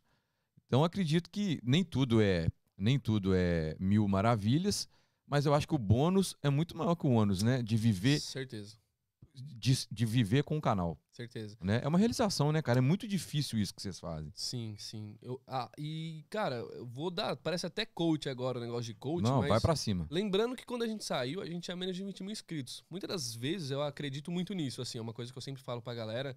É, para todo mundo que me assiste, eu tento sempre passar uma posição de uma verdade, que a verdade pra mim, é- isso pra mim é uma verdade única, assim. Tudo depende muito de você. Óbvio que tem várias variáveis que vai acontecer na sua vida, local que você tá, enfim, tem várias coisas que acontecem. Só que assim, a gente tava seis anos na Filadélfia, a gente tava com a vida infeliz, e não importa, a gente tava nos Estados Unidos, a gente tava infeliz, eu tava deprê, eu tava depressão mesmo, mal. E aí, quando a gente falou, vamos fazer, e aí a gente foi fazer e acreditou cegamente que aquilo que a gente deveria fazer, cara, começou a se abrir. A gente não pensava que o canal ia estourar. Eu nunca pensei que o canal ia estourar. Então, tipo assim, o bônus, o canal foi um bônus. Na verdade, eu fui viajar, que meu, meu, meu sonho, tanto é que a descrição do meu YouTube eu nunca mudei, é um louco que sonha em viajar o mundo. Então, tipo assim, eu sempre quis viajar, eu sempre quis conhecer lugares diferentes, pessoas diferentes, posições de, de pensamento diferentes. E aí, quando a gente falou, vamos, vamos, é isso, é o kit de mágica, é o ukulele e é uma câmera, a gente vai se virar com o que tem. Então, tem muita gente que hoje fica muito no conforto e tem condições de fazer uma coisa e não faz porque tá muito confortável, não tem coragem de ir lá e pô, dar uma pesada na porta e falar, eu vou entrar e vou e dane-se, entendeu? Então, É. eu acho que às vezes falta isso. Eu acho que falta, às vezes, você ir de verdade. E, e tem algum lugar assim que você cria, que você tinha uma expectativa e que você falou, pô, você já falou do Lake Tahoe, mas algum outro lugar? Tipo, eu tive a situação com a, essa situação com a Rota 66, né? Que, porra, todo mundo, não, Rota 66, que a Rota 66. É uma estrada. Porra, velho, É tá de brincadeira comigo. Parece a estrada de cafeara lá, a estradinha tá, vai e vem, aí passa num vilarejo. Tudo é marketing, né, irmão? É, então, é, É, tudo é marca. Mas tudo é teve alguma situação dessa de vocês, ter uma, vocês terem uma puta expectativa e chegar num lugar e falar, Eu sou muito sem expectativa, assim, eu vou com o flow, sabe? Então, tipo assim, eu chego no lugar e eu vejo que o lado bom que o lugar tem pra oferecer. Óbvio que tem vezes que a gente cria um hype muito maior do lugar e a gente chega e fala, pô, não era bem isso que a gente tava esperando. A Califórnia, a Califórnia não, especificamente Los Angeles foi muito assim pra mim. Porque Los Angeles, pô, eu venho, gravo vídeo, eu era, tipo, sou filmmaker e tal. Então Los Angeles tem todo aquele glamour, né, da arte, etc. Eu falei, pô, vou chegar em Los Angeles, deve ser top. Quando eu cheguei em Los Angeles, eu falei, pô, isso aqui é São Paulo no mesmo nível, assim. é, mesmo Não é tipo, ah, é um São Paulo muito melhorado. Não, é no mesmo nível. De beleza, de tudo, de estrutura, de tudo. Então eu falei, pô, eu achei que era bem mais do que de há- fato é. Há oito anos atrás era melhor. Aí eu tive lá fazem dois anos, depois de oito anos, e realmente é isso daí que você falou mesmo. É, não, não tem nada fantástico. Ah, Você ganha em dólar e aí você tem uma qualidade de vida melhor, óbvio, isso é indiscutível. Mas de questão de estrutura, trânsito é agressivaço igual São Paulo. Louco na rua tem talvez até mais que em São Paulo. Sujeira nas praias é, pô, é imundo, negócio tudo imundo. Então eu achava que era tipo, pô, GTA. É um negócio super top, mas aí não era muito Não, o que eu não, não. esperava. Ah, não, há oito- eu tô falando de oito anos atrás, porque eu tive lá oito anos atrás. E aí, aí eu falei pra minha esposa e pra minha filha, vou levar vocês lá que é top. Cara, quando eu cheguei lá em Venice Beach, lá Então. e tal, aí eu falei, nossa, como mudou, cara. Tipo, aí ela, eu não vi nada demais. Tipo, aí, no entanto que a gente ficou muito pouco, sabe? Porque elas, não, vamos pra outro lugar, vamos não sei o que lá. E não foi legal. Então, e as praias da Califórnia também tinha esse hype, né? De praia da Califórnia. Quando eu fui pra praia, entrar na água, nadar, pô, vergonha, velho. Não é um negócio Não. maneiro. Não. Não, é um negócio maneiro. É sujo, é gelado, muito gelado. Então, tipo, não é um lugar maneiraço pra você ir. Agora, no Havaí é outra coisa. Malibu, pra mim, foi, uma frustração. assim. verdade Malibu também. é muito overrated. É Muito. muito comunzão, assim. Tem umas casas bonitas no topo lá que ficam afastadas, mas fora isso, nada demais. Laguna Beach, pra mim, é muito melhor que Malibu. De beleza, pô, muito melhor. Tem um cliffzão grande, as casas ficam em cima do cliff. Aí quem mora em cima do cliff tem, priva tem acesso privado pra praia, igual em Malibu. É muito mais bonito você olhar, a praia é melhor, mas Malibu, pô, Malibu não tem nada demais. É um glamour de, da TV mesmo, assim, eu acho. E fazer só uma pergunta que nesse perrengue que você passou, é, o que que tava te deixando infeliz aqui no país, aqui, para você ter essa, essa virada do jeito que você fez? É, você falou que você chegou a deprimir aqui e era, é, chegou realmente assim a, a- a- a um diagnóstico mesmo de depressão? Você tava Sim, ou estava indo? Não, não, não. Tava, passei do diagnóstico. Você já. passou mesmo, tá. é. Tinha um fundo, eu cavei um Sim. pouco mais é e me mesmo, cara. dentro. é mesmo. E você, É- sa- e você entende hoje? Total, total. Eu faço psicanálise desde 2013, mais ou menos. E aí, em 2015, eu perdi. Eu faço psicanálise, eu sempre gostei da psicanálise, eu acho que sempre me ajudou a me entender melhor. Só que em 2015 eu perdi meu irmão. E aí, meu irmão tinha a idade que eu tenho hoje, 25. Quando eu perdi meu irmão, assim, meu irmão era a referência da minha vida. Tudo que meu irmão fazia quando era moleque, eu queria fazer igual. Ele é seis anos mais velho que eu. Então era aquele negócio do irmão mais velho.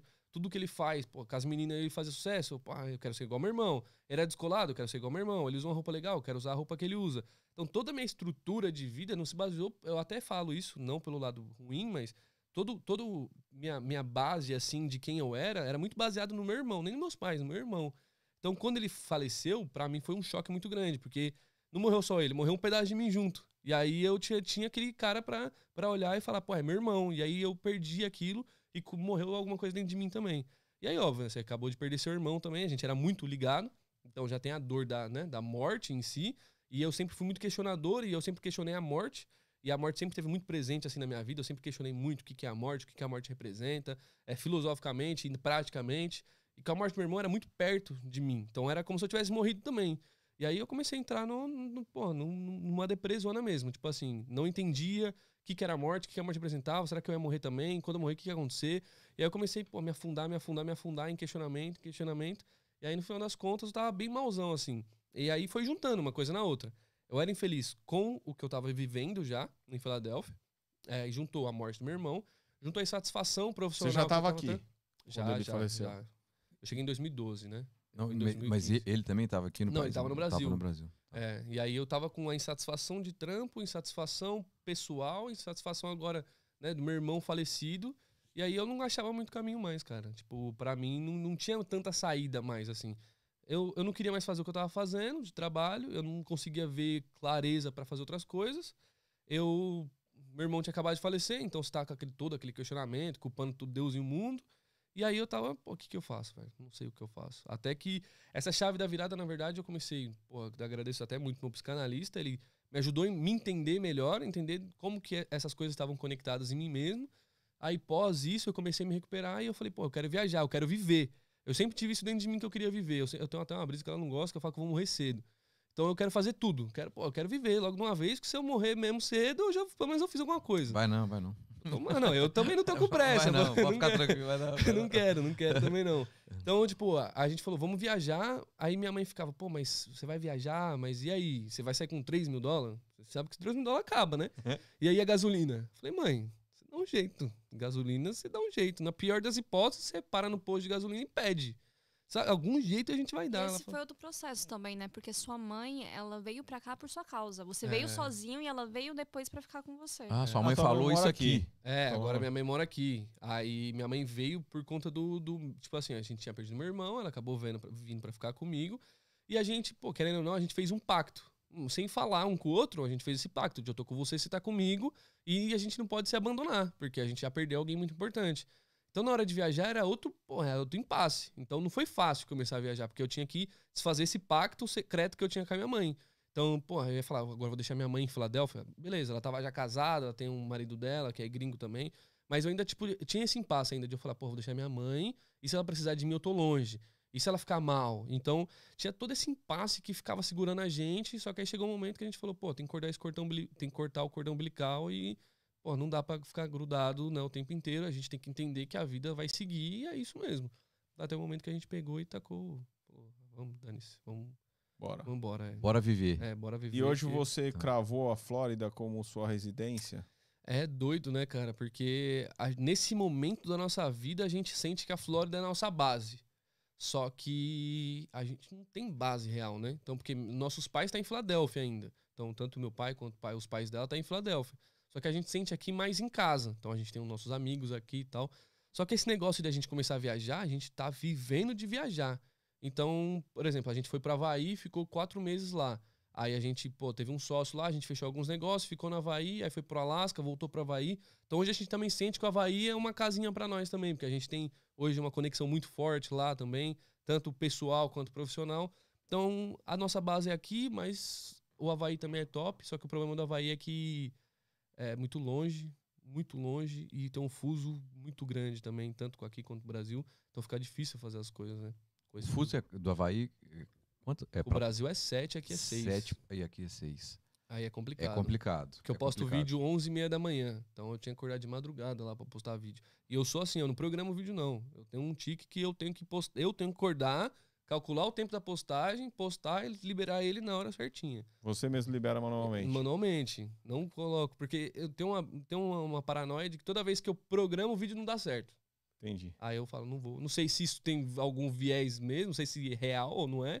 Mas, pô, eu coloco lá, se é Eu também, eu, eu, não- eu já tentei explicar o YouTube por outras oportunidades e desisto. Ninguém, ninguém explica algoritmo, cara. Não, não explica. Quem explica algoritmo é. Mas eu acho, de fato, que isso, se você coloca programado, de fato, cai a retenção. Não, é que assim. Você o- acha que cai o cai a retenção. Acho, se, você, Ah. se, se você sobe muito tempo antes do horário que você vai liberar pro público, o robô já sabe que ele tá lá, velho. Então não Será, é. Ele não cara? starta a hora que você deixa ele, tira do privado. Ele starta a partir do momento que você subiu ele. Ele é robô, mano. Eu Então tá ali já. Então e- isso tem isso isso existe porque assim, é, eu tive um artista que teve a infelicidade de pegar o clipe, né? E sem a gente saber sem nada, subiu no canal dele privado. Ah, porque eu queria assistir. E tinha um link pra ele assistir fora do YouTube, mas ele se subiu seis dias antes. Hora que a gente foi fazer a AdWords e tráfego, tudo. Hora que o menino entrou lá, o menino. "Ô, não tá performando, não tá performando. Na hora que ele foi ver tudo, ele falou: Meu, printou e falou, velho, não vai performar, olha isso daqui, ó. Ele subiu seis dias antes disso daqui. Ele é louco. Aí, entendeu? E não performou. É, então Entendeu? eu posto na hora, eu vou manualmente, todo dia, todo dia de postagem, eu vou lá, acordo. Se acordar três da manhã, eu acordo três da manhã. Se vai acordar cinco, eu acordo cinco. Não importa, eu vou manualzão. E o, o Instagram agora começar a monetizar, você pensa em fazer algo?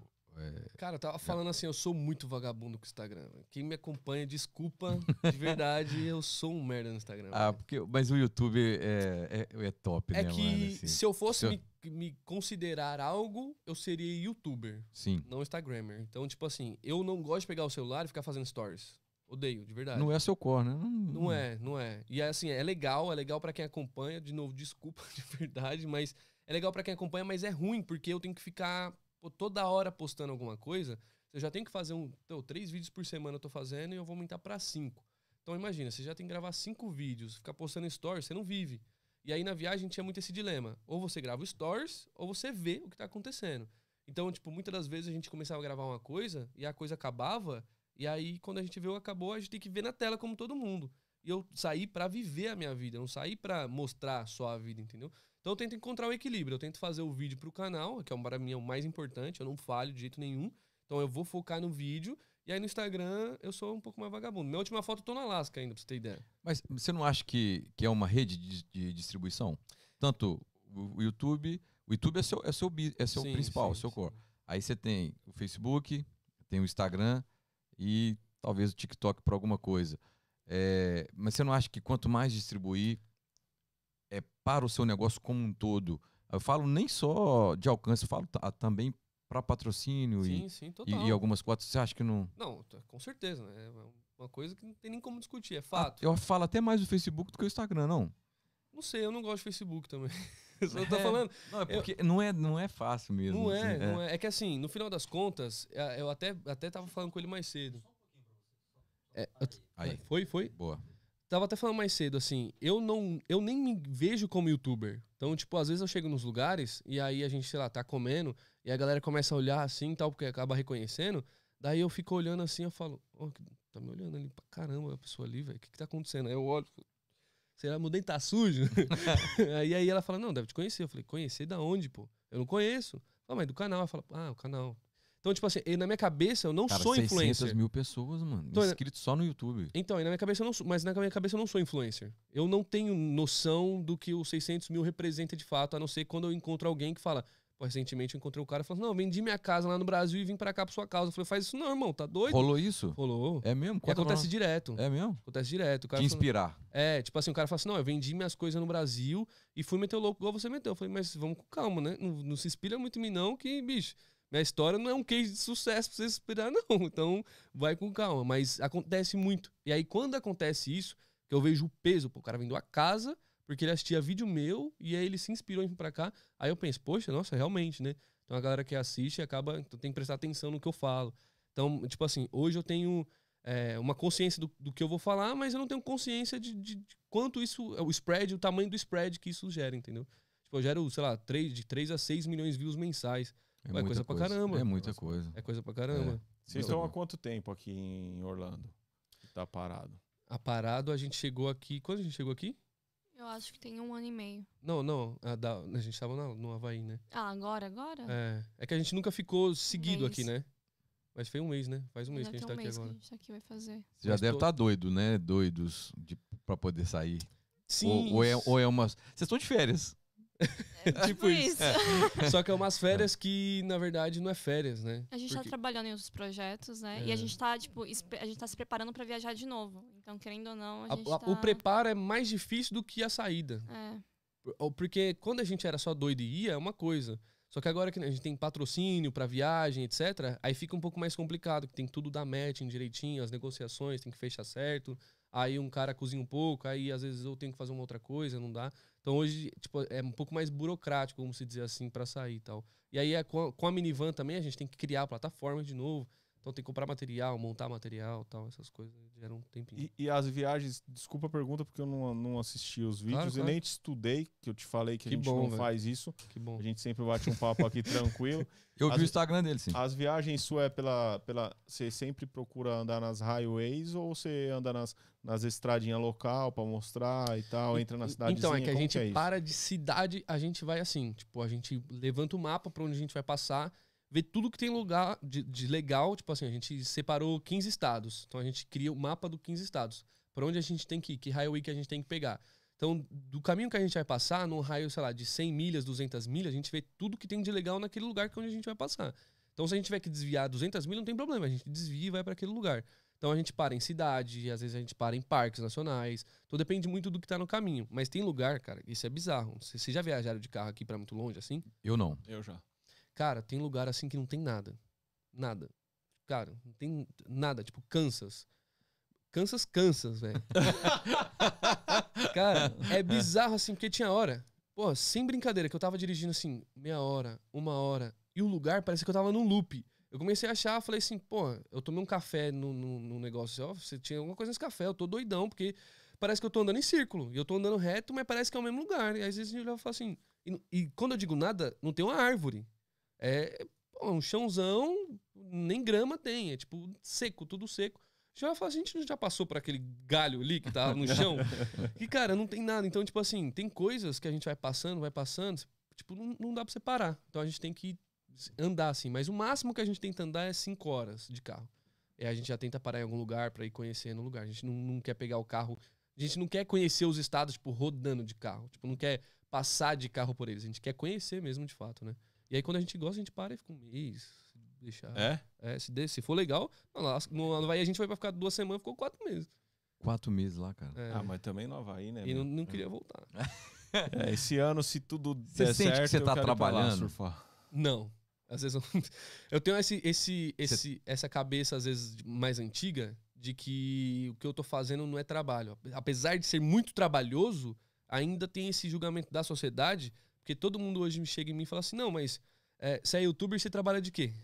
Não, mas você, no seu coração, você sente que isso é um trabalho Não. assim? Ou você tá, tá, tá realmente. é, você já falou que tá recebendo cura, né? Você recebeu a cura através dessa ideia. Né? Você Sim. saiu, despertou, renovou, e, mas você entende que é um trabalho.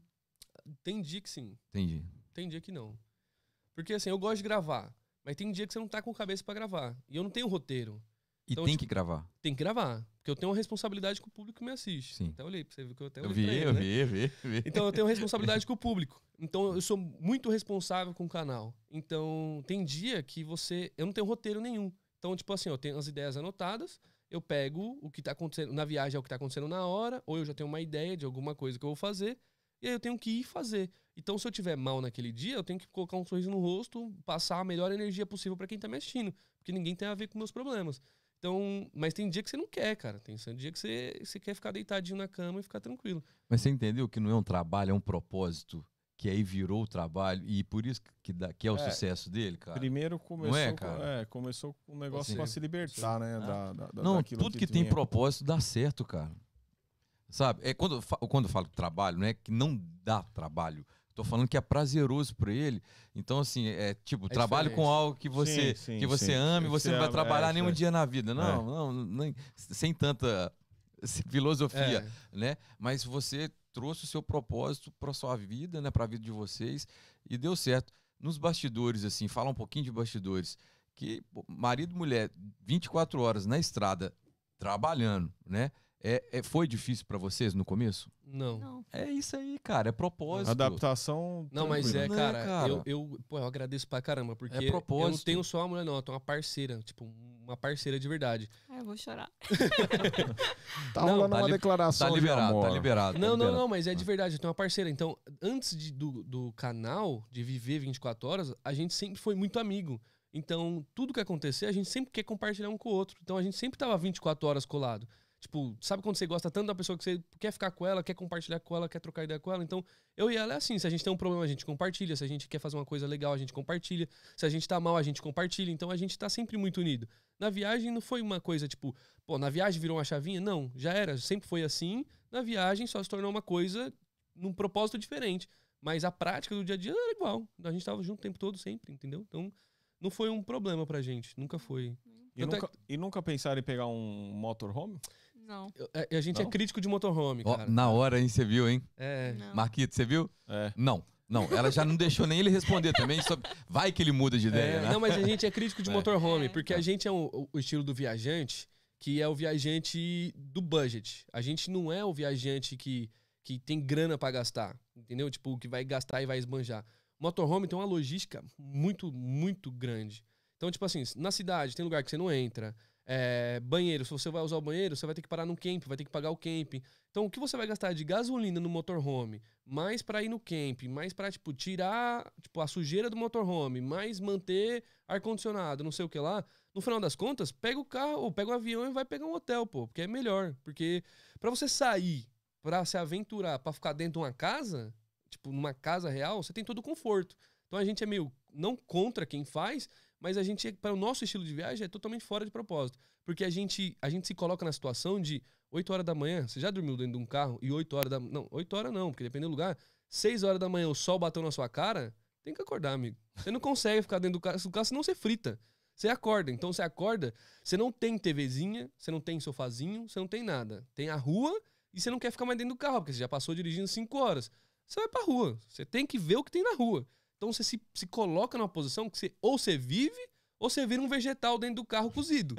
Porque não tem como. Você É, dorme né? com o ar-condicionado ligado ou com o vidro um pouquinho aberto? O vidro um pouquinho aberto, né? É roots, pô. É roots. Quatro ventiladorzinhos de Ó, pilha. Eu vou falar pra você, aqui na Flórida não dá, não. Não, hein, na filho? Flórida não dá. Esquece que na Flórida é. É, mano, não cê dá. é E toda a nossa viagem a gente não saía no verão. Dessa vai ser a primeira que a gente vai sair no pico do verão e com onda de calor acontecendo. E aí vai ser maluco. Aí vai ser. Aí o Sebastião vai gritar. O, o Sebastião vai nessa? É, agora é um novo Sebastião. Ah, o, o- o Sebastião 2. É o dois. É, é o Sebastiãozão 2. Tipo o Roberto Carlos Tchau, tem tchau, as tchau, Lady. Lauras, É, é. os iates, eles têm o Sebastião. É, exato. Muito bom. Furacão, terremoto, essas coisas.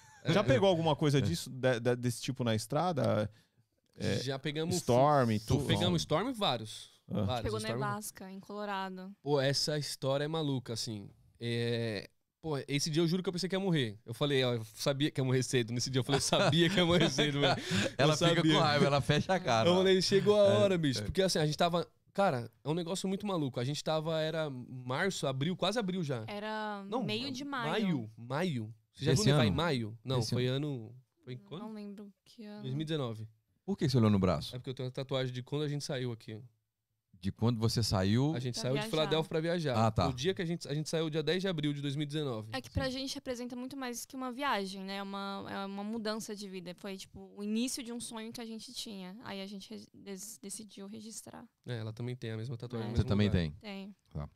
É, pessoal do canal não dá pra ver a tatuagem, tá?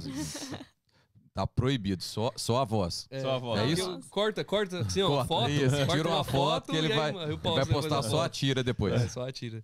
É, mas aí a gente tava em Colorado. Cara, muito maluco. Maio não neve em maio em lugar nenhum. Pô, eu nunca vi nevar em maio. Aí a gente tava, eu lembro até hoje, a gente tava no McDonald's em Colorado. Colorado, inclusive, é um lugar muito maravilhoso. A gente tava, acho que em Colorado Springs, se eu não me engano. E a gente tava no McDonald's pra fazer um vídeo tomando um café da manhã do, do McDonald's, se eu não me engano. Era uma coisa assim, né, que a gente tava fazendo.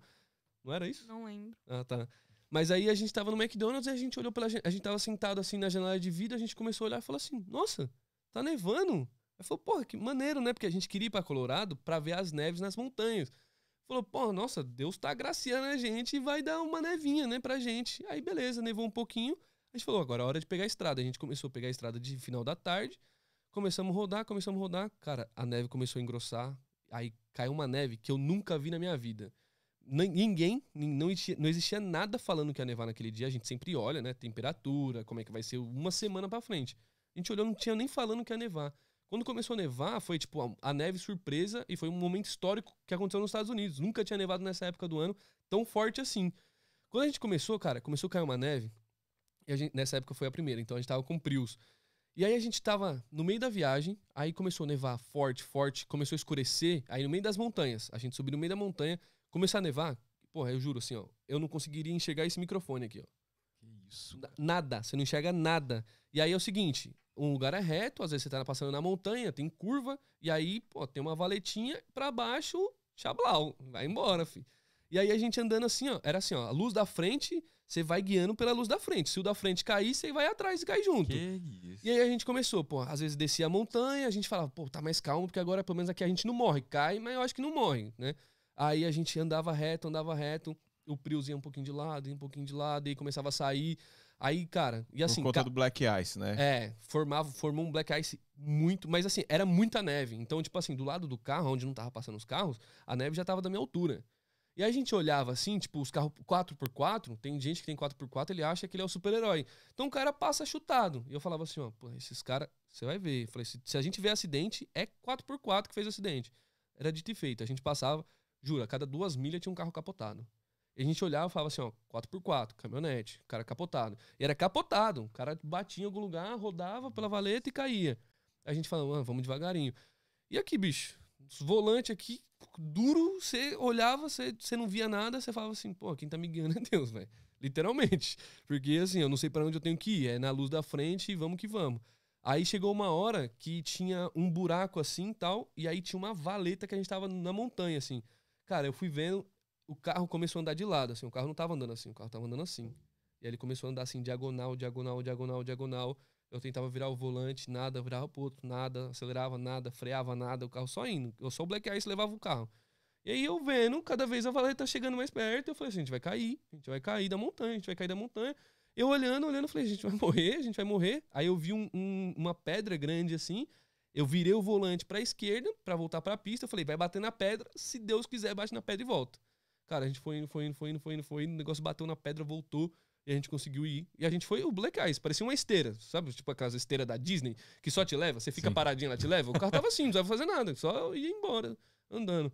Aí chegou um momento que a gente chegou numa highway, aí a gente conseguiu estacionar de ladinho, porque a gente tava em ruas tão curtas e na montanha, que se parasse, o carro de trás vinha, batia em Batia. você, te jogava pra baixo. Então não podia parar, não podia acelerar muito, que se acelerasse muito, fazia merda. Então a gente foi assim, cara, de verdade, a gente andou em 20 milhas, eu lembro até hoje, 4 horas pra fazer 20 milhas. E aí foi, pô, era um, um inferno. Você nunca sabia quando você ia bater, Adrenalina o tempo To- todo. O tempo todo, o tempo todo. Cara, era, foi, foi assim, um bizarro, assim. Foi muito louco esse dia da minha vida. Você tem vontade de fazer isso, é, é, todo esse trabalho que você faz hoje aqui nos Estados Unidos, você tem vontade de fazer no Brasil?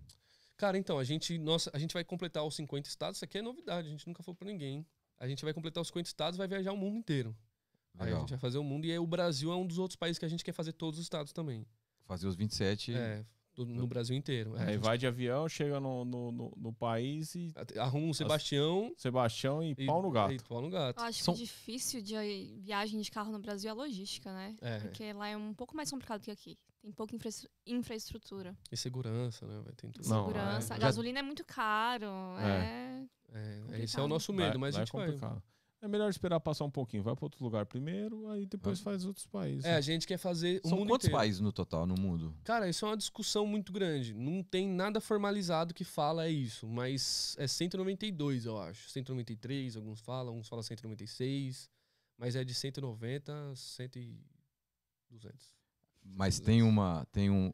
um- tipo, ah, vou lá pra Espanha. Você quer conhecer a Espanha inteira ou. Então, vai- a nossa ideia era fazer todos os estados de todos os países. Caramba, olha que legal. Que aí é pra sempre. Aí É. você viveu de viagem, É. não É. acaba nunca mais. Nossa ideia era essa. Então a gente queria ser o primeiro ser humano a conhecer todos os lugares do planeta Terra. Mas não sei se isso vai ser tão possível, dependendo de logística de, de países. Por exemplo, na África, a gente já andou estudando, tem, pa- tem, tem países da África que é difícil você conhecer todos os lugares, tem guerras, enfim. Tem lugar que é mais pesado, assim, de você acabar conhecendo. Mas se der, a gente vai. Mas a meta é essa. A meta é tiver- essa. Entendi. A meta é É essa. do lado do Oriente Médio também.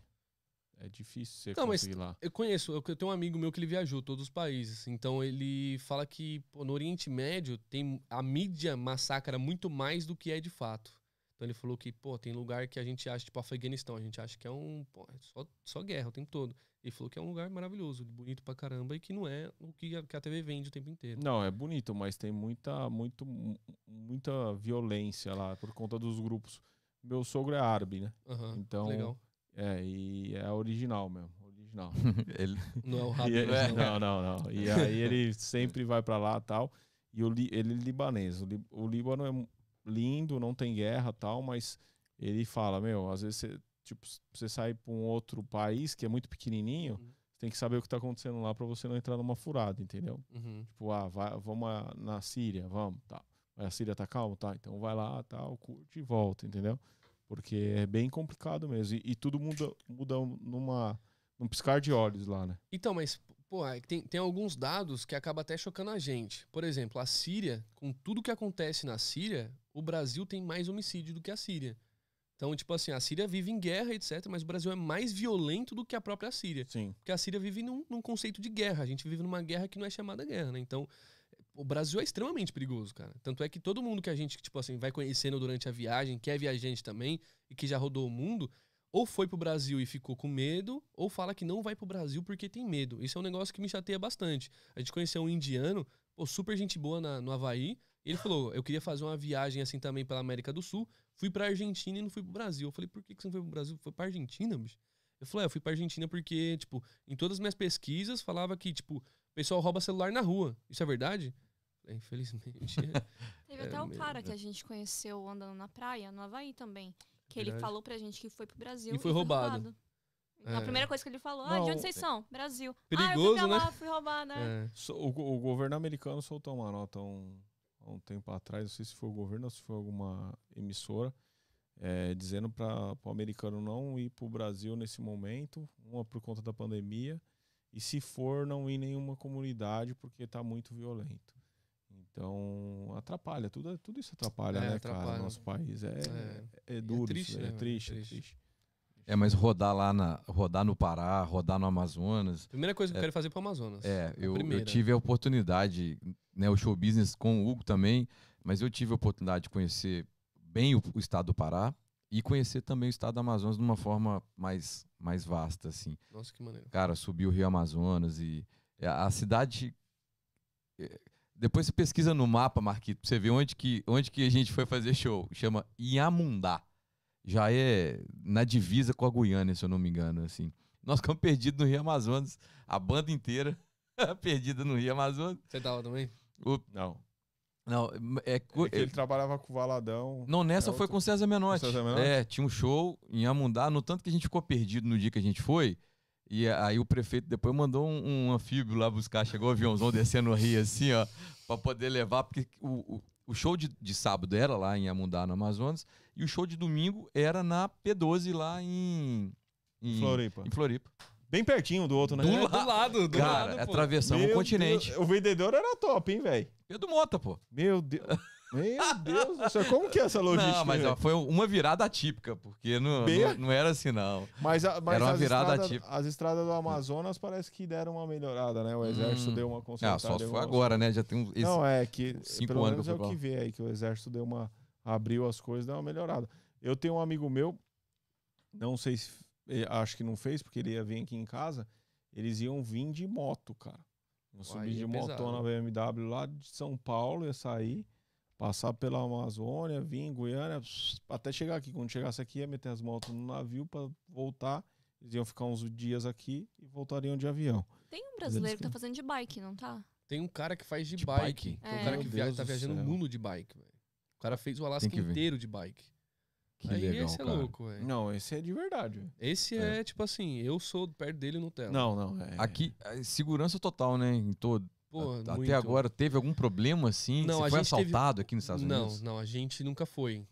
É que assim, eu vim do Capão, então todo mundo pra mim é suspeito. assim. se vai me ajudar, já é suspeito já. Fala, não, não, deixa eu cair a carteira. Eu falei, não, a carteira você tá me roubando, irmão. Você tá me roubando.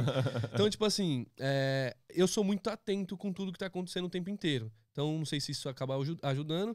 Mas é, a gente passou um perrengue assim, com medo, que nem foi questão de assalto nem nada. A gente tava numa cidadezinha Pô, era muito no meio do nada, não sei se era em Kansas ou se era no norte, Carolina do Norte, eu não lembro agora direito onde que a gente tava.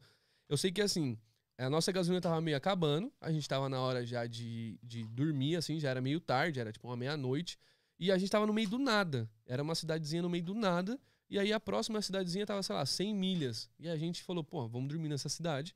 É vazia mesmo, não dá nada, vamos parar aqui. E aí tinha um rest area. Rest area, tipo, onde o caminhoneiro dorme e tal. A gente falou, vamos parar aqui. Chegou no area, não tinha ninguém. Nada. E nunca, por mais pequena que a cidade seja, sempre tem alguém. E aí tinha, na verdade, tinha um carro velho assim, uma caminhonete, tampada, tipo, com camiseta, uma parada assim. A gente parou do lado. E tinha uma bandeira gigante dos Estados Unidos, que é pouco comum aqui nos Estados Unidos ter bandeira, né, nos lugares. Pouco. Tem não, pouco. Tinha uma bandeira assim de. Cara, sei lá, a bandeira tinha de verdade assim, uns 30 metros, assim, aquelas bandeiras gigantescas. E aí a gente armou a barraca, porque eu tava com dor nas costas, só que aí dentro da barraca eu ficava escutando barulho, blu, blu, blu, assim, tipo, batendo. Era bandeira, mas parecia o pé. E aí eu comecei a ficar cismado. Falei, pô, tem alguém chegando perto da gente da barraca aqui. Mas eu fiquei pensando, vai chegar perto de quem, né? Porque, pô, nós é, tecnicamente, nós é um homeless, nós é um morador de rua. Então, o que, que tem muito pra roubar de nós? Não tem muita coisa, né? Aí eu falei, beleza, eu fiquei tranquilo. Aí daqui a pouco o barulho de novo. Aí quando eu abri o zíper da barraca e olhei, o cara da caminhonete tava, tipo assim, só uma frechinha, só o olho, assim, ó, olhando pra barraca. Aí eu olhei, eu falei assim, ixi, psicopata louco, tá me olhando. Aí eu fiquei encarando ele de dentro, escondidinho assim, e o cara não parava. E aí ele abaixava, ficava com a cara de louco, assim, olhando. Aí eu falava, vixe, esse isso, tá cara, maluco, velho. Aí eu falei, esse negócio é filme de terror, no meio do nada. Eu falei, se esse cara me mata até descobrir onde eu tô, vixe Maria, já decompôs faz tempo. Aí eu falei, vamos ficar ou vamos embora? Aí ela, ah, vamos embora, né? Aí a gente pegou as coisas, falou, não, vamos ficar, não, vamos embora, vamos ficar, vamos embora. A gente olhou pro cara, o cara tava lá assim ainda. Eu falei, não, vou ficar aqui não, esse cara é louco, velho. Esse cara tá no meio de, do nada, sem ninguém, olhando. Ou ele tava com mais medo do que eu, né? É. Ele tava se protegendo, ele falou, vai ficar um na guarda aqui, se ele fizer alguma coisa. Mas eu falei, eu não vou ficar, vai, deixa esse cara aí sozinho. Teve Foi- um lugar também que a gente foi que tava meio assustadorzinho, que foi Portland, eu acho. Ah, que foi é. na época que tava tendo os protestos, se eu não me engano. do, do daquele Do George. Do, É isso. Hum. Do, como é que É. chama? Do George. George, George. Flo- Floyd, Floyd, mano. George. alguma coisa assim. Não é o boxeador, não. É o, É, o eu rapaz quase falei. É, Quase é falei Floyd Mayweather. né? Não é o É. boxeador, não, filho. É, exato, tava tendo os protestos, então a Portland tava todo destruído, cara. Tipo assim, era plywood de todos os lugares, tipo, vidro quebrado, então os caras colocaram aquelas madeira pra fechar tudo. Tava parecendo uma cidade fantasma, abandonada, que foi pô, invadida por alguém, sabe? Tava bem feio. A gente tava com um pouco de medo. Inclusive, quando a gente chegou lá, né? Foi meio louco, assim, a gente chegou no posto de gasolina, tinha uns três caras assim, velho. Na hora que a gente entrou, os caras começaram a olhar pra gente, assim. E aí a gente falou, pô, não sei se a gente vai ficar aqui, não. E tinha muita gente usando droga na rua. Muita gente, assim. Em muita. Portland. Muita. Tipo, era quase uma cracolândia, assim. ó. Portland e Washington. Washington também. Hum, Seattle, né? Na cidade de Seattle. É. É muita, muito usuário de droga. Muito, Muito. mesmo. Você vê gente injetando, tipo Não, assim, você tá andando na rua, É, igual- vários malucos Ah, injetando. Nova assim. York no metrô, né? Então, bom, mas é, é- É, Pensa Nova York e multiplica por 100. É muito Deus. mais. É cada esquina você tá vendo um maluco injetando. assim. Inclusive, a gente tem uns amigos que estavam viajando e eles foram Roubados roubados, lá, né? em Portland. Portland. Eles estavam, mas eles estavam de Mas, é, motorhome. outro mas era, era por causa do, da, da época, né? Em protesto. São causa- cidades, são cidades um pouco mais perigosas, Ah, tá. assim. É. Por conta das Não. drogas, inclusive. Mas é né? furto, furto né? Não Furto, roubo. é, É, é, furto. furto, furto. É. Aqui nos Estados Unidos a gente nunca viu falar de assalto. Cara, o cara colocar um cano na sua cara e falar que vai tomar suas coisas. Não, é Ah, furto. aqui teve outro dia, não teve? Um tempo atrás aí? Um, até Mas na rua, assim? na rua aqui, roubaram a Mercedes aqui. Aqui não, na região. Sério? E aí eu, o xerife acho que bateu palma, né? O xerife já mandou no next door. Já sei quem é e vou pegar. 24 horas estavam os dois presos. Olha, Porque, meu, aqui é cheio de Big Brother, né? É, aqui- Na verdade, aqui- os Estados Unidos, pelo menos Orlando aqui, a Flórida, é um Não, é Big os Estados Unidos Brother. todos. É, os Estados Unidos Todos, todo. É o Big Brother. A, a- cada farol tem câmera.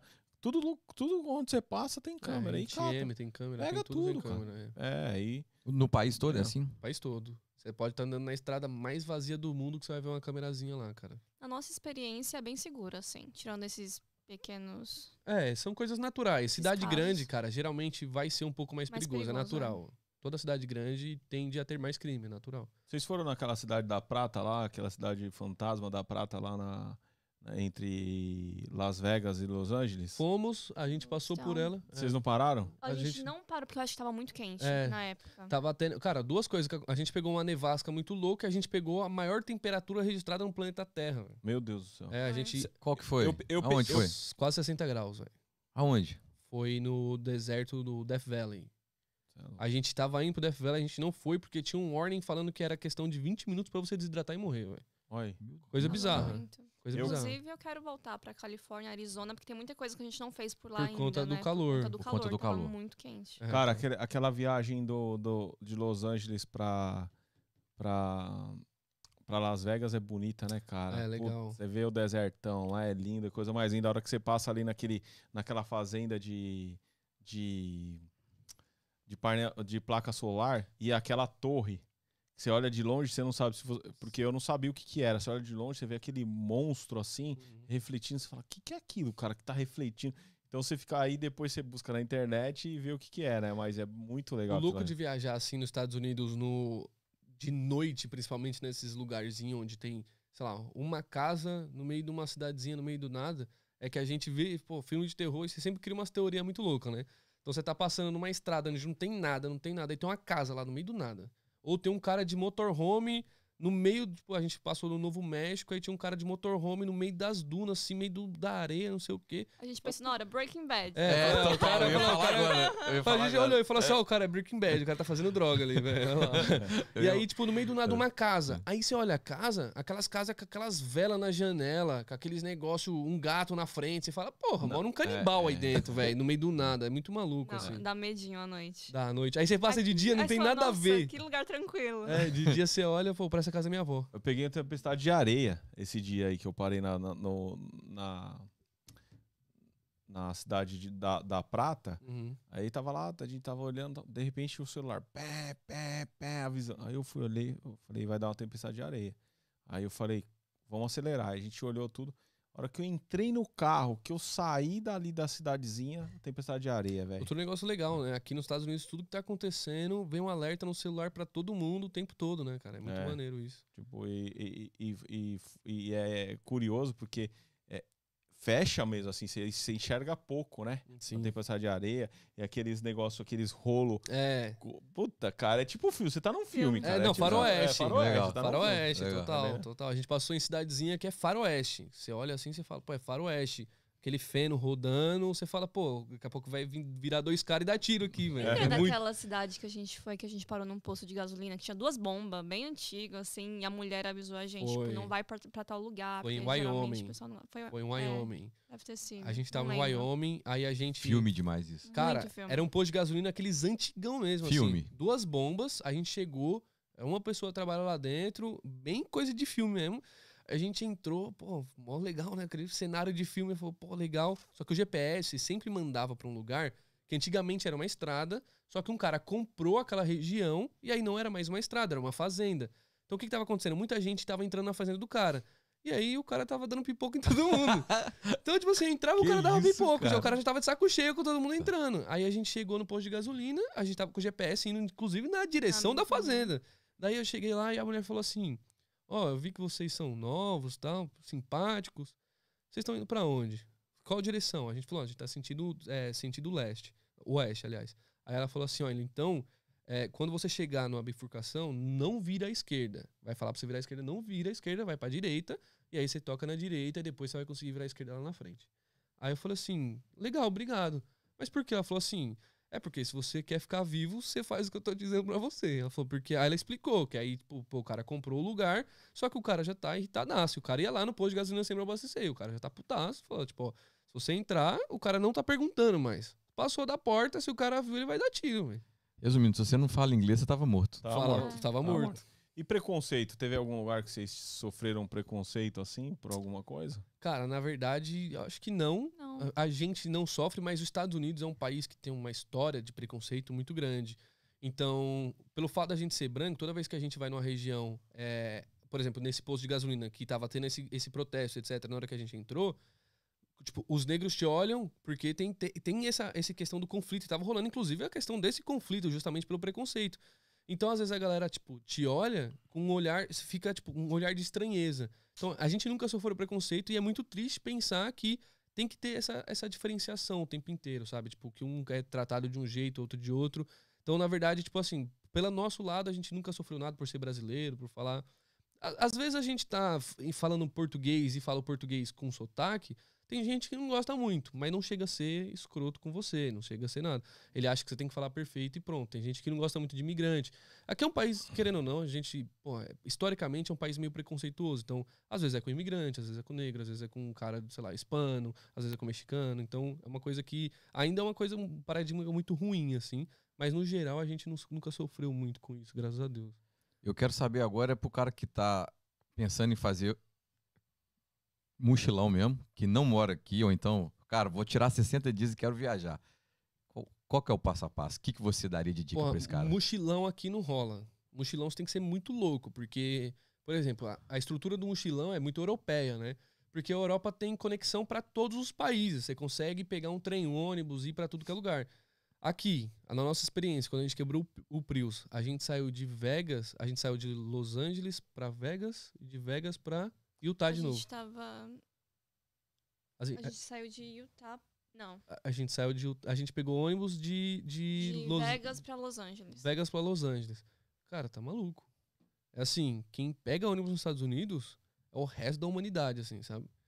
É foragido da polícia, cara com galinha, é, tudo, que- galinha. mais estranho que você imaginar vai ter no ônibus, cara. E assim, a galera é muito esquisita. Então, tipo, ninguém pega ônibus. O ônibus é uma coisa, tipo, barata, bem mais barata. E aí, assim, quem pega muito ônibus é morador de rua, doido, drogado. É, cara, uma galera muito louca, assim, tipo, de verdade. Você você não espera você entrar no ônibus e ter um cara com um, sei lá, uma lhama lá dentro, velho. Você vai ter de tudo que você imaginar. Então não dá pra fazer muito mochilão aqui assim, por causa disso, que é perigoso. É muito Eu nunca fácil tinha você, pensado nesse ponto. você ser furtado, é muito fácil em ônibus. A coisa mais fácil do mundo é você ser furtado em ônibus. Então, nesse aspecto do mochilão não dá, tem que ter um carro. Aqui na Flórida é a prova viva, né, velho? Sem carro aqui, pô, Não, daqui, aqui não dá. daqui pro, pro mercado mais próximo, quanto tempo é andando? Tudo é daqui? 20 minutos aqui nessa. 20 minutos. A pé, a pé Ah. 15 minutos. Aí, então, tipo, tudo. E aqui você tá, ainda tem alguma coisa perto aqui, então, né? E carona também, não é muito comum. O pessoal da carona aqui. É, Mas né? na Europa é? Na Europa é super Europa é comum, porque tem comum. muito mochileiro, né? Ah, É, tá. é E aqui esse comum. conceito de mochileiro não tem muito. Então, é muito difícil. A gente, na viagem inteira, a gente viu uma vez a pessoa pedindo carona. Uma vez. Em, nas três, duas. E rolou a carona? A gente não sabe. Então, é, a gente Não, não, você, deu. é, você não É deu. porque é. a pessoa tava do outro lado, né? Ah, a gente tá. tava indo no caminho Não, oposto. e n- as duas vezes que a gente viajou, querendo ou não, a primeira vez a gente tava saindo com o intuito de s- sair de Filadélfia pra morar em, na Califórnia, em Los Uhum. Angeles, né? Então, tudo que a gente tinha tava atrás no carro. Então, só tinha espaço pra mim, pro É. Fê, e aí a gente reclinava um pouquinho os bancos como dava pra gente dormir. E aí, na segunda vez, a gente tava com mais duas malas, que eram nossas amigas. Mais duas malas. Então não dava nem pra carregar ninguém, Não velho. dava. é, não Já- dava. A carona já tava sendo dada já. E dessa vez vocês vão em quantos? Agora não, agora Agora não. Agora não dá mais, bicho. Agora eu, ela e o Sebastião. Entendi. Qual que é o Agora- ponto dessa viagem mais esperado que vocês querem querem, Dá querem spoiler aí. visitar? Porra, pior que eu não dessa sei. hein? próxima agora? Pior que é verdade, eu não sei. Eu também não tenho nenhuma expectativa pra essa, porque os pontos principais que a gente queria fazer, a gente fez nas duas viagens. Então agora ficou o resto do resto, tipo, os estados lá do meio, que ninguém É, se o importa. Kansas, tipo- sabe? A gente vai passar Sim. por muitos Kansas agora. Eu acho que no É. gerar expectativa é a melhor coisa que é, tem. exato. Igual a gente vai pra North Dakota, South Né, Dakota. Nebraska. É. Tipo assim. Mas a gente sempre faz isso, cara. A gente não gera expectativa. Tanto é que, assim, a gente faz um, um plano do que, que tem de legal no lugar. Daí a gente fala, vamos pra esse lugar. A gente não fica pesquisando muito. Quando chega no lugar e começa a viver o lugar, a gente começa a pesquisar. Aí a gente vai descobrir o que tem, aí a gente vai descobrir. E a gente sempre descobre o que tem, nunca é pesquisando no Google. Tipo, quero comer uma comida local. Eu nunca vou no Google. Eu vou, pô, tô, vou no Walmart, a atendente do Walmart, eu paro pra mulher e falo assim, ó, e aí, o que, que tem de bom pra comer Ah, aqui? legal isso, cara. Entendeu? Tipo, É. que nem a gente tava no Alasca, daí a gente comprou um negócio, foi devolver porque não tinha funcionado, não lembro o que era. Aí eu cheguei na mulher e falei assim, pô, e, e essa época do ano, o que, que vocês fazem além, além de ver a aurora boreal? Aí ela falou, ah, você tem que ir pro Tina Hot Springs, que é a última foto até do meu Instagram, se eu não me engano. Que é uma água termal de 40 graus no meio de... Era, tava menos 30 do lado de fora, água 40 graus e do lado e tipo cercado por montanha maravilhosa. Falou, você tem que ir pro Tina Hot Springs. A gente já tava com plano de ir, mas a gente falou, pô, Top. ia deixar pra... Aí eu falei, mas eu queria fazer o National Park lá, que é muito famoso, um National Park lá muito famoso. Ela falou assim, mas essa época você não vai conseguir ver nada. Essa época é o Channel Hot Springs. Então a gente mudou toda a nossa estratégia que a gente tinha pra aproveitar o Channel Hot Springs, né? Que foi Tipo um lugar assim, nosso, mas... Cê- cê- tipo assim, você vai em lugar curioso quando vocês estão no- nos lugares que vocês vão. Tipo, Casa do Elvis, vocês. é, fábrica, por exemplo, fábrica da Jack Daniels, Sim, sim. é, coisa assim, vocês que visitam. Interessante pra gente mesmo, né? Vocês É, não, tem vão, tem não vão pra gerar, pra, pra gerar conteúdo no sentido de curiosidade. de Eles são dar os conteúdos. Não, não, não, não, não. Porque assim, tem curiosidade. Por exemplo, a casa do Elvis é uma puta curiosidade. Quem não quer ver lá? Tipo, é um lugar que eu, eu quero, eu quero ver de ir. Era a casa que é o sítio do Michael Jackson que você consegue chegar na porta. Never, é, como Não é chama? verdade? Neverland. Então, se você estiver passando perto, a pergunta é: você vai, estica até esse lugar pra. Assim, se for, se for tipo- interessante, sim. Sim. Se for, tem coisas que é pra gente é interessante. Tem coisa que pra gente não é interessante. A gente não faz só pra falar que foi naquele lugar. Se é interessante, a gente não passa direto, porque não faz muito sentido pra gente. A gente viaja muito pra gente. Pra, Entendi. pra, pro- pelo nosso propósito. E aí, criar o conteúdo em cima disso fica muito mais fácil. Porque quem me acompanha, ele quer saber do propósito que eu tô passando pra viagem, entendeu? Então, tipo, por exemplo, por isso que eu falei que quando eu crio conteúdo, eu, um vídeo meu que eu nunca eu acho que vai acontecer é fui na casa do Elvis. Pode ser um negócio que eu ame muito, mas é que eu nunca vou fazer, porque eu faço, eu faço conteúdo pra quem me assiste. Eu faço conteúdo que eles querem assistir. Então, eu não faço conteúdo só que eu, eu vou lá, gosto, se eu gosto, eu vou e faço. E o que, que o pessoal gosta de assistir no canal? Eu vou fazer o que eles gostam de assistir. Porque eu faço conteúdo pra eles, não faço só pra mim, entendeu? Então eu gosto de fazer o conteúdo, faço conteúdo pra audiência. E aí, quando tem um lugar assim, eu vou lá e vou e curto, acho legal. Mas tem lugar, tem muito lugar X, assim, que a gente acaba passando, né? Sim. Tipo, sei lá, um cemitério que era famoso com alguma coisa, né? Pá, vamos nesse cemitério, Ah, então. legal, né? legal. Nossas rotas são bem básicas, assim. É tipo o estado que a gente vai, os pontos que a gente quer ir. E aí, o Tudo de resto, redor. a gente vai ao redor, conhece o que tem por perto, o que a gente descobriu na hora. A gente não é É, aquele cara, isso. aquele pessoal bitolado. Tipo, Não. Dia 3 eu vou estar aqui, dia 4 eu vou estar aqui. Não, a gente chegou dia 3 aqui é top. Vamos, vamos, ah, o plano era passar 3 dias, vamos passar 10. 10 é pouco? Vamos passar 20. 20 é pouco? Vamos passar um mês. Ah, legal, já deu, já saturou, vamos para outro lugar. Aí a gente vai ver o que tem. Se não tem nada, a gente vai embora. Senão fica caçando muita coisa. Inclusive, um lugar que a princípio não estava na nossa rota passada da segunda viagem que a gente fez, que a gente foi, que a gente gostou muito, foi o Monte Shasta. Uhum. Foi, não estava na rota, a gente estava lá por perto, descobrimos, fomos pra lá e foi super legal. Pô, Monte Shasta, vocês, vocês conhecem Monte Shasta? Não. É um lugar muito maneiro, cara. Tem uma energia bem diferente, assim. Monte Shasta fica na Vocês não Califórnia. tem umas fotos exclusivas aí que vocês não postaram, não, pra gente colocar aqui? Pô, não tem. Pior que não. Tipo Falando no gente é celular. vagabundo, tipo no celular, no celular, coisa no celular e tal. Que a gente consegue. Deixa É só... Se Deixa eu tiver ela e ela vai estar nas fotos. Aí ela não vai querer Ela não passar. vai eu não vou estar mostrar. nas fotos. Hã? Eu não vou estar nas fotos. É, mas o Monte Shasta é muito maneiro, que é o seguinte, o Monte Shasta é um lugar da Califórnia que tem um slogan, o slogan da cidade é onde o céu encontra a terra. Então, a montanha, o Monte Shasta é um monte, e aí forma um vórtex de nuvens nessa montanha, e os nativos americanos acreditavam que era o caminho para o céu. Então eles acreditavam que era um portal para o céu, que era onde o divino encontrava a terra. Então é um lugar que tem todo esse misticismo legal, essa energia maneira. E a galera vai pra lá pra fazer retiro espiritual, vai pra meditar, vai pra se conectar. Então, a cidade toda é voltada pra esse lado mais espiritual, mais conectado com a natureza. Inclusive, os nativos vão até hoje e fazem os rituais, os rituais com, pô, tocando, tocando flauta. Eles vai, tipo, agradece os céus, agradece a terra. É muito maneiro esse lugar. Aí a gente foi no Monte Shasta e a gente, porra, é o lugar que todo mundo que chega, todo mundo falava, ah, sente uma energia diferente. Falou, ah, tem que ir lá, né? Vamos ver o que, que tem, que vai que é um vórtex da terra com o céu mesmo. Cheguei, subi, fiquei cansado. A coisa que eu senti foi cansaço. Comecei a subir, fiquei muito morto. É.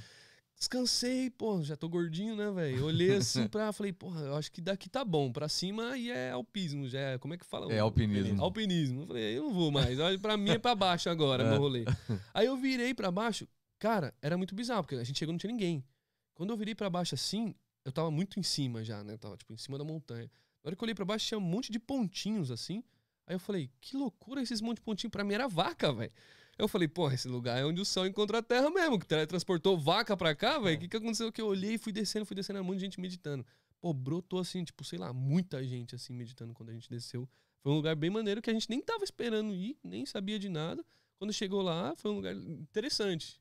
Cara, esse país é muito plural, né? Muito. Muito, muito. Tem tudo aqui. Tem velho. tudo. O deserto, a neve, a tudo. A tempestade. terremoto. Cultura, cultura, cada estado uma lei diferente. É, muito maluco aqui, cara, que é sensacional. Como é que rolou? O- E os patrocínios? Tá livre pra falar aqui, irmão. Patrocínio e tal, o espaço é seu. Porra, É. é, a gente com o canal, a gente tem sempre uma restrição de patrocínio. Eu sou criador de conteúdo, eu me considero criador de conteúdo. Então, patrocínio é super importante pra você tocar sua vida. Mas o que acontece? É, eu não gosto de me associar com pessoas que acabam não somando pra minha audiência, só pela grana. Porque no final das contas eu não gero resultado pro patrocinador, e eu também não gero resultado com a minha audiência e eu me queimo. Então a gente tem sempre um limite assim de patrocínio, quantidade de patrocínio que vai entrar no canal, etc. Aí a gente tem um patrocinador hoje, que ele tá com a gente há dois anos, que é a JJ, a, a JD Auto Imports, que é um dealer de carro. Inclusive, eles que ajudaram nessa segunda viagem, eles que forneceram o carro, o Sebastião, pra gente. Eles que alugaram o carro pra gente, deram super uma estrutura super legal. Então eles estão com a gente bastante tempo. E a gente tem a Total Help também, que é um grupo de advogados que tá pelos Estados Unidos inteiro, que sempre ajuda a gente também, tá sempre apoiando a gente, ajuda muito a nossa audiência, a gente cria muito conteúdo. Esse conteúdo, esse bate-papo de explicar pra galera o que, que é a verdade, o que, que não é, o que, que é o fraude, o que, que não é. Então a gente acaba sempre passando isso. Mas a gente vai se limitando assim no patrocínio. A gente tem esses dois hoje que apoiam bastante a gente. Nós temos esse pensamento aqui, né, Ogão? É mesma coisa. Mesma coisa. Não adianta, coisa. cara. Você vai ter um. De- Você não vai entregar nada pro cara, É, e o cara não vai que- entregar nada pra você, a não ser aquela grana momentânea. E o que a gente faz é um conteúdo perpétuo, né? Exato. Então, isso importa, né? Daqui 10 anos a gente tá lá. Exato. E aí, Falando- se você se associa com um cara que É isso é, aí. que é, pô, que é má índole, há 10 anos o cara vai olhar pra você, vão te olhar pra trás e falar, ah, mas eles estavam com aquele É isso cara aí, que é. cara. É isso aí. É, a gente então, pensa não assim adianta, também. Não adianta. E nós estamos aqui, né? É, Nós estamos levando feliz. tamo de boa. É, o dia Tranquilo. chegar um que a gente entende realmente, que agrega em conteúdo, e que agrega em, em trabalho, e agrega pra audiência, a gente faz. É. Pô, muito bom, cara. Pô, obrigado demais, Até irmão. cansei, falei pra caramba, Bom, né, é Falou seguinte, nada, a cara. situação é a seguinte, a próxima vez é depois dessa vi- na volta de vocês, a gente marca no- a, a gente marca assim que você estiver voltando, Já você fala quer assim, a ó, exclusividade, Exclusividade. da, da história. faltando 10 dias pra chegar, fala, ó, tal dia eu tô chegando, a gente marca naquela semana pra E- você contar Boa, boa, essa boa. nova parte aí, o roteiro como é que foi, porque vai estar fresquinho na mente, né? É. Aí fica melhor Não, ainda. comemoração de um milhão de inscritos no canal, É. cara. É Pô, isso aí. Vamos ver. Vai bater. Vai bater, É amém. isso aí, vai, Vamos. vai. Agora a escala. É, cara, mas é, rápido. de verdade eu, não, eu não, não penso, cara. Tipo assim, eu sou feliz com o que eu tenho, eu crio, eu, eu produzo pra, pra levantar o canal, pra criar mais audiência. Só que eu não tenho, eu não fico bitolado, não. Cara, velho. aconteceu três coisas aqui no podcast que eu tenho que te contar. É, os assuntos, três pessoas saíram e falaram assim, cara, esse podcast seu aí é casa de bênção, viu, irmão? Não sei o que, não- aconteceu. Teve, a gente tem testemunhos aqui que esse podcast tá dando sorte pra galera. Aí. Então, esse um milhão vai vir mais rápido que você, que você espera Nossa, vi, e vai vir comemorar aqui com a gente. Fechou, Pô, produção? Fechou. Vou a gente vai ter que conseguir comida. Ô, cara, com um milhão, na volta de- dessa. Mostro ela. Vamos mostrar a produção, Mostra, cara. mostra. Não, Não, vamos fechar, velho. Mostra, eu, eu, Fecha, assumo, mano. eu assumo a briga Fechou? de uma É. semana. Não Fechou? dá nada. A gente Fechou? mostra A ela. briga vai A gente mais põe ela na mesa semana. junto. Vai colocar uma cadeira pra ela, gente. Colocar uma cadeira pra vai ela lá na mesa aí, ó. É, vai ser um. Ela vai estar com aquele capacete de marshmallow. Só assim, só Essa assim. ela vai, essa ela vai. Não Então fechou. Ela vai. Cara, obrigado demais pela Obrigado. sua eu que presença. agradeço. E aí, a dor nas costas? Tá, Cara, tá, do mesmo jeito. Eu- Tá. segundo o fisio- meu fisioterapeuta, falou que até sábado, até o final do dia, tá, tô bom que eu- ele manipulou A- Final do dia de sábado. sábado. Porque ele, como, eu- como manipulou e deu muito tranco pra voltar e soltar a musculatura, então ele me machucou e agora vai recuperando, entendeu? Tá, e aí, ó. Você que é.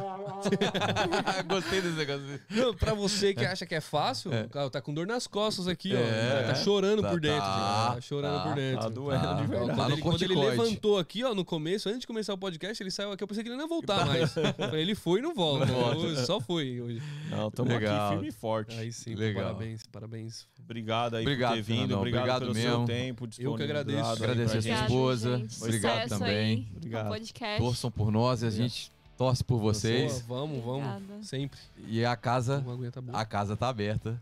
Voltamos com um A milhão então, sua. fechou? Um mi- Não, vamos voltar antes, né, pô? Vai que não bate. Vai, vai que essa Vai, benção não vem. vai, vai, vai, vai. Vai vir, vai vir, vai, Vai vir. vir rapidinho. Vai vir. Tamo junto. Valeu, Valeu, gente. Marquitito. Obrigado, gente. Obrigado, Valeu. Gones. Obrigado, Até Marquitito. terça-feira. Obrigado, Ó. Brunão. Até terça-feira. Calma, calma. Ele já tá querendo ir embora, já. Ele tava Calma, contando calma. as horas. Que eu tenho que ser tudo com calma. Vai lá, calma. Tá, vou- calma, até terça-feira então.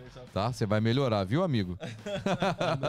Aqui, Tito, um abraço. Valeu, moçada. Valeu, valeu, Boa noite. Obrigado, obrigado.